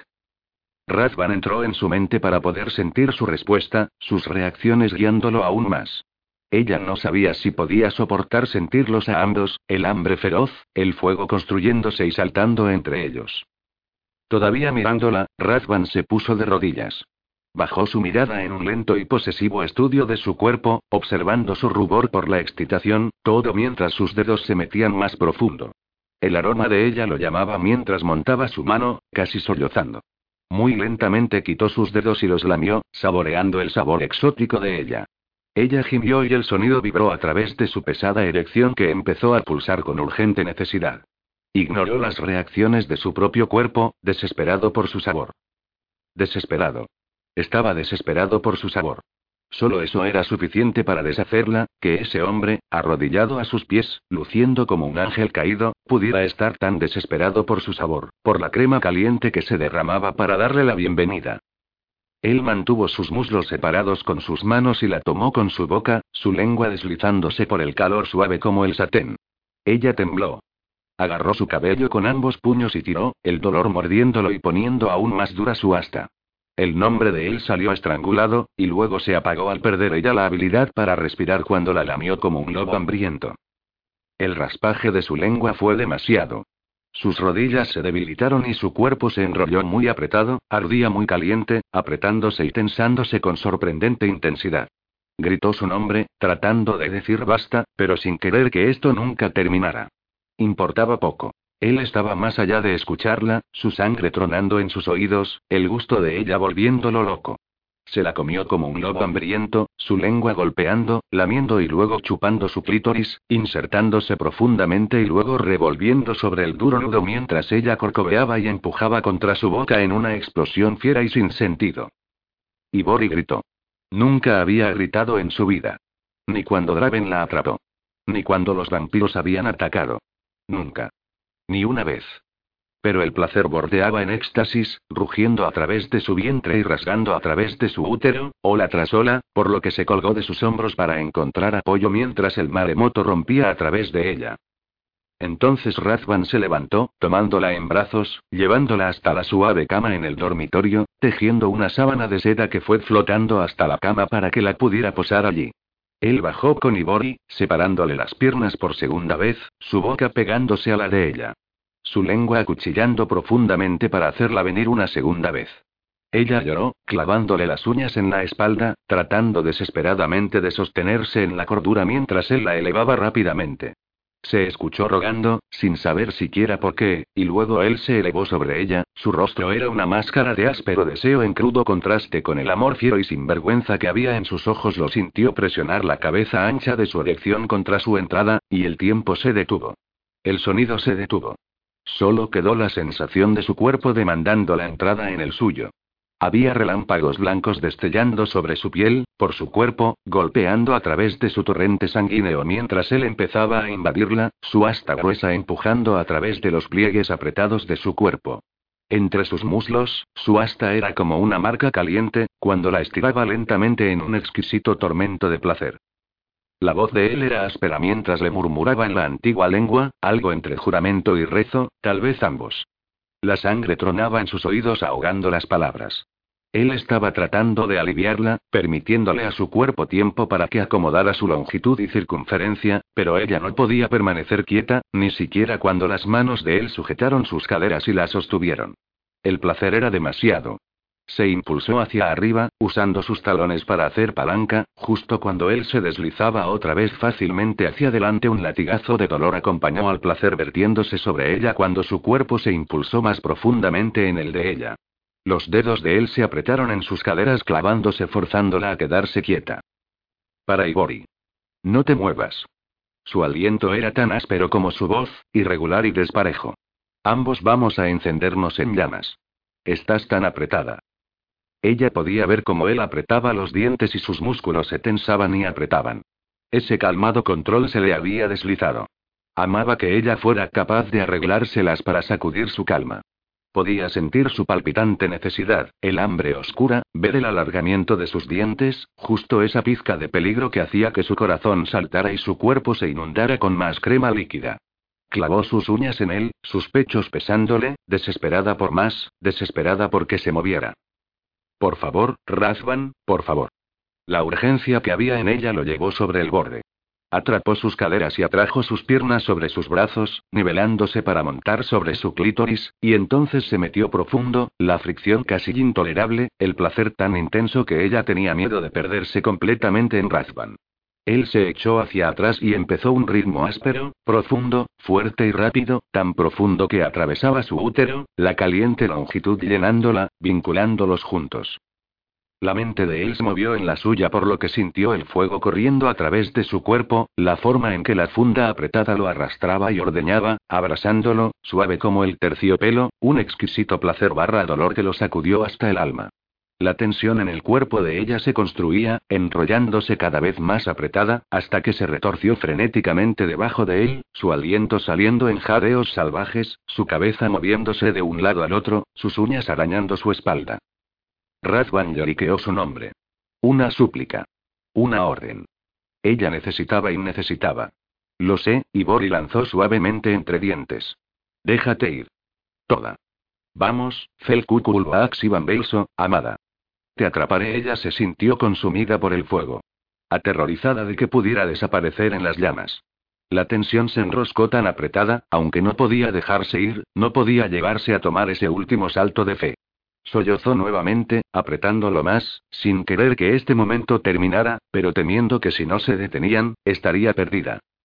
Él se introdujo nuevamente en ella, su asta como una espada de acero, clavándose en su útero y su corazón, tomando una parte de ella en él, así como una parte de él estaba profundamente en su interior. Ya es demasiado tarde, susurró él, y su voz fue la de un ángel oscuro. Un susurro de terciopelo, un latigazo de calor. Era muy tarde para salvarse. Su cuerpo ya estaba perdido, por siempre necesitaría el de él. La había conducido tan alto que tendría que volar. La atrajo más cerca y se inclinó sobre ella, su cuerpo todavía invadiéndola, una y otra vez, un pistón que nunca se detenía, nunca se hacía más lento, hasta que pensó que podía gritar nuevamente ante tal maravilla. Sentía su cuerpo tenso. Y más tenso. Agarrándolo. Apretándolo. Podía escuchar los sonidos que hacían sus cuerpos juntos, el duro golpe de la carne. Sentir el poder de él moviéndose en su interior. El cuerpo de él se inclinó una vez más y arrastró la larga longitud de su dura hasta sobre su clítoris sensibilizado. Su cuerpo se puso rígido. No pudo respirar por un momento. No podía pensar. Su cuerpo se apretó alrededor de su gruesa asta, sujetándolo casi dolorosamente mientras las sensaciones desgarradoras se empezaban a convertir en un maremoto gigante, extendiéndose por su cuerpo como un fogonazo, blanco y caliente y poderoso. Ola tras ola. Sin terminar nunca. Un shock que puso a su sistema en sobrecarga. Lloró con la fuerza de su liberación, con la belleza y la magnificencia de ella, mientras sentía a su cuerpo tomar el de él, forzándolo con ella, escuchando su grito ronco cuando su semilla caliente se vació en ella. Ella sintió su mordida, el placer barra dolor de ello, y su cuerpo se apretó y desgarró una y otra vez mientras él tomaba su sangre en un erótico intercambio. Arqueó su espalda, empujándose hacia arriba con las caderas mientras su cuerpo seguía sufriendo espasmos, apretándolo, ordeñando cada gota de su cuerpo. Él pasó su lengua por la hinchazón de sus senos, cerrando los pinchazos y mirando hacia abajo, hacia ella, con sus ojos sexys. Solo con su mirada hizo que su cuerpo reaccionara de nuevo, y otra ola los dañó. Ella levantó su cabeza para capturar su boca con la de ella, besándolo, sosteniéndolo contra ella y besando el camino hacia su garganta. Sintió que su asta se ponía rígida de nuevo así de rápido, llenándola y estirándola mientras le lamía el pulso. Un gruñido áspero escapó de él. Sus dientes mordisquearon su piel y sintió la instantánea sacudida de su erección. Le mordió y el golpeó duro con sus caderas, enterrándose profundamente, sosteniendo su trasero con una mano, forzándola a aceptar su salvaje cuerpo zambulléndose. Sintió el gusto de él explotando dentro de ella, llenándola con su esencia. Nunca se había sentido tan completa. Tan amada. Pasó su lengua por los pinchazos de su garganta y dejó que su cuerpo subiera una vez más, esta vez sin resistencia. Podía escuchar sus propios jadeos suaves, oler sus aromas combinados mientras las olas rompían una y otra vez antes de que él encontrara su propia liberación. Yacieron juntos, sus brazos alrededor del otro, sus cuerpos unidos, ninguno queriéndose mover. Fue muchos minutos después que Razvan encontró la fuerza para moverse, rodando de encima de ella para mirar al cielo brillante, con sus dedos cruzados detrás de la cabeza. Dame un par de minutos y te cargaré hasta la piscina. Él giró la cabeza, su sonrisa tierna, enviando a su corazón a hacer un salto mortal. Parecía diferente. Más joven. Más feliz.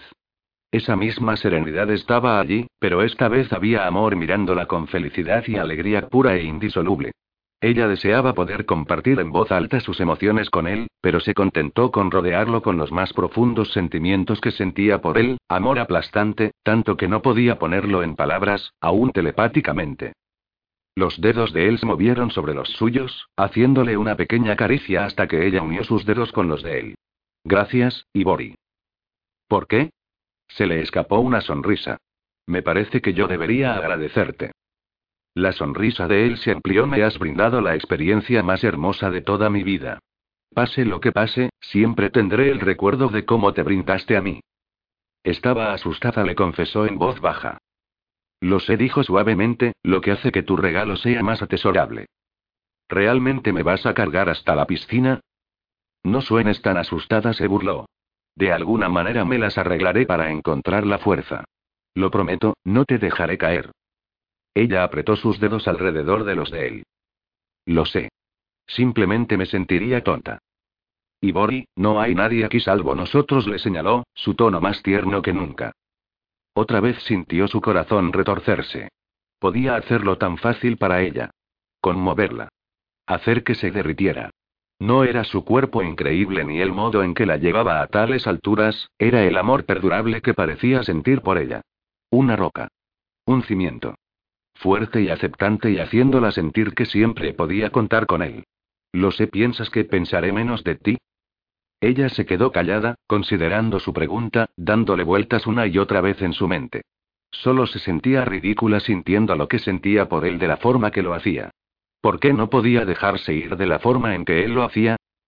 Pienso que no sé cómo ser una mujer, no sabía de qué otra manera decirlo. Razvan se puso de lado y se apoyó en su codo. Ibori, eres mi mujer. No tienes que ser como ninguna otra. No quiero a ninguna otra. No hay comparación. Sé quién eres. No te disculpes, ciertamente no conmigo. Una pequeña sonrisa curvó su boca y se inclinó hacia adelante para rozar un beso sobre su boca. Amo la manera en que eres, esa pequeña renuencia que tienes a decirme que soy el mejor hombre del mundo. Su risa suave acarició su piel. Sonaba tan como un muchachito, incluso despreocupado, desinhibido por primera vez en su vida. Se las arregló para ponerse de pie y levantarla, acunándola en sus brazos como si fuera ligera como un bebé. Me has desgastado, mujer guerrera. Y Bori no pudo evitar reírse. Si tú fueras el verdaderamente el mejor hombre del mundo, no estarías para nada desgastado. Estarías listo para servir cada una de mis necesidades. Las cejas de él se elevaron. Creo que eso es un desafío. Cerró su boca contra la de ella mientras la llevaba hacia la próxima habitación donde el agua se derramaba de la pared de roca hacia una piscina tranquila. Estoy más que dispuesto a servir cada una de tus necesidades, susurró las palabras contra su boca, su lengua moviéndose rápidamente sobre sus labios, saboreando su gusto. ¿Sí? No estoy tan segura, le dijo usando su tono más altivo. La dejó caer al agua. Ella salió a la superficie farfullando para encontrarlo parado allí, las manos en las caderas y el agua lamiendo sus muslos. Eso fue tan malvado. Te lo merecías. Tal vez sí acordó riéndose. Él le estaba enseñando cómo divertirse. Cómo jugar. A tomar cada momento que tuvieran juntos y vivirlo plenamente. Con el espíritu de aprender, le envió una columna de agua con precisión mortal. El agua impactó sobre su rostro y salpicó hacia su pecho. Pensé que podrías necesitar un pequeño enfriamiento. La ceja de él se elevó. La diversión encendía sus ojos. Pienso que declaraste la guerra. Ella elevó la barbilla. Me parece que sí. La guerrilla de agua fue rápida y furiosa. El agua se elevaba como un geyser casi hasta el techo y salpicaba contra la pared. Por dos veces él se lanzó hacia ella, llevándola hacia abajo como haría un cocodrilo con su presa, rodándola bajo el agua antes de que ella pudiera alejarse y alcanzar la superficie para atacar nuevamente. Se lanzó contra él, sus brazos rodeándole el cuello, y su cuerpo golpeándolo, llevándolos a ambos bajo el agua y cuando emergieron, descansaron a un lado de la piscina tibia y dejaron que las burbujas rompieran contra sus pieles.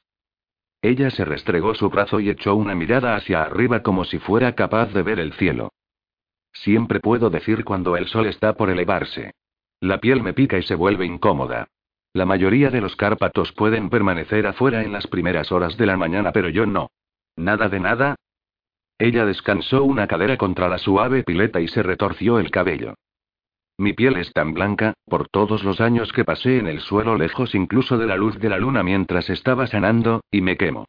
Más parecido a una quemadura solar, me imagino, pero me ampollo bastante fácil, le sonrió mientras le venía un recuerdo. Una vez, encontré un frasco de bloqueador solar que había tirado un excursionista. Lo probé. Él le metió el cabello detrás de la oreja. Lo tomó como que no salió muy bien. No, en realidad no. ¿Has tratado de permanecer más tiempo despierta mientras estás aquí, debajo del suelo? Ella se frotó nuevamente los brazos, temblando un poco. Algunas veces cuando estoy trabajando en experimentos con nuevos químicos para mantener en el lugar al vampiro, no percibo la sensación por un rato, pero la mayoría del tiempo, estoy tan incómoda que voy a la tierra. Tu fórmula para cubrir tus armas es brillante. Ella le envió una rápida sonrisa de placer, un poco tímida cuando le hacía cumplidos. Todavía estoy trabajando en ella. Necesita durar un poco más antes de que su sangre se la coma. Cuanto más tiempo me doy, previniendo que cambien, más límite tengo. Tenemos la corrigió. Ella asintió. Tenemos concordó. ¿En este momento te duele la piel? Le preguntó Razvan, preparado claramente para volver a llevarla a su dormitorio. En realidad, no. Aunque el amanecer está cerca. Muy cerca. Le gustaba estar con él. No había pensado que lo hiciera. Había estado sola por tanto tiempo que pensaba que iba a ser incómodo compartir su espacio con él, pero disfrutaba su sentido del humor. Era un hombre inteligente, perspicaz aunque no prestaba atención a su ego, lo cual hubiera sido difícil para alguien como ella estar con un compañero así. Él transmitía paz, y a menudo se encontraba queriendo simplemente pararse a su lado, para sentir la forma en que su serenidad irradiaba de él para rodearla y sostenerla. A decir verdad, lo encontraba sexy y bastante intoxicante. Razvan le sonrió. Estoy leyendo tu mente. Ella sacudió la cabeza. No leas demasiado de lo que sea que esté pensando. Razvan se metió bajo el agua, metiendo la cabeza y luego saliendo rápido justo al lado de ella, sus manos rozando sus muslos, sobre las curvas de sus caderas, a lo largo de su marcada cintura y más arriba por su caja torácica hasta que estuvo sosteniendo en sus palmas el peso suave de sus senos. Pienso que deberías leer mi mente. Antes de que pudiera responder, él agachó su cabeza y atrajo un pezón profundamente dentro de su boca. Poco importaba que le hubiera hecho el amor dos veces, y que su cuerpo estuviera satisfecho. Instantáneamente sintió el calor inundarla. El cabello húmedo de él se deslizó por su abdomen y provocó su monte mientras él tiraba y provocaba y chupaba. Ella lo sostuvo allí por un momento, saboreando el placer que la llenaba y luego hundió sus dedos debajo del agua y encontró su erección ya firmemente crecida. Al toque de sus dedos su asta se sacudió y pulsó. Ella sonrió con suficiencia, dándose cuenta del poder de su toque mientras acariciaba su dura longitud antes de envolver sus dedos alrededor de él para encerrar su dura carne en un puño apretado. Razvan levantó la cabeza y la miró con ojos oscuros y hambrientos. ¿Qué estás haciendo? Un poco exploración por mi cuenta. Él se reclinó hasta que sus caderas rozaron la pared de la pileta para afirmarse. El toque de ella lo dejaba débil, su cuerpo estremeciéndose por la necesidad. Siempre puedes sentarte, le sugirió Ibori con voz sedosa, ya que esto puede tomar un tiempo. Soy muy concienzuda cuando exploro. Tragando con dificultad, Razvan se sentó en el borde de la roca lisa, permitiendo que sus piernas colgaran en la piscina. Su erección pulsaba contra su estómago, dura como una roca y creciendo más según pasaba el tiempo. Cuando ella agarró sus pelotas y se inclinó para su primera lamida tentativa, su respiración explotó de sus pulmones. Cuando su boca lo tomó, estaba perdido en el cuerpo de ella, en su mente, en todo lo que era para él. Razvan cerró sus manos en el cabello de ella y se sostuvo, sabiendo que este era el comienzo de un viaje salvaje con su amada compañera.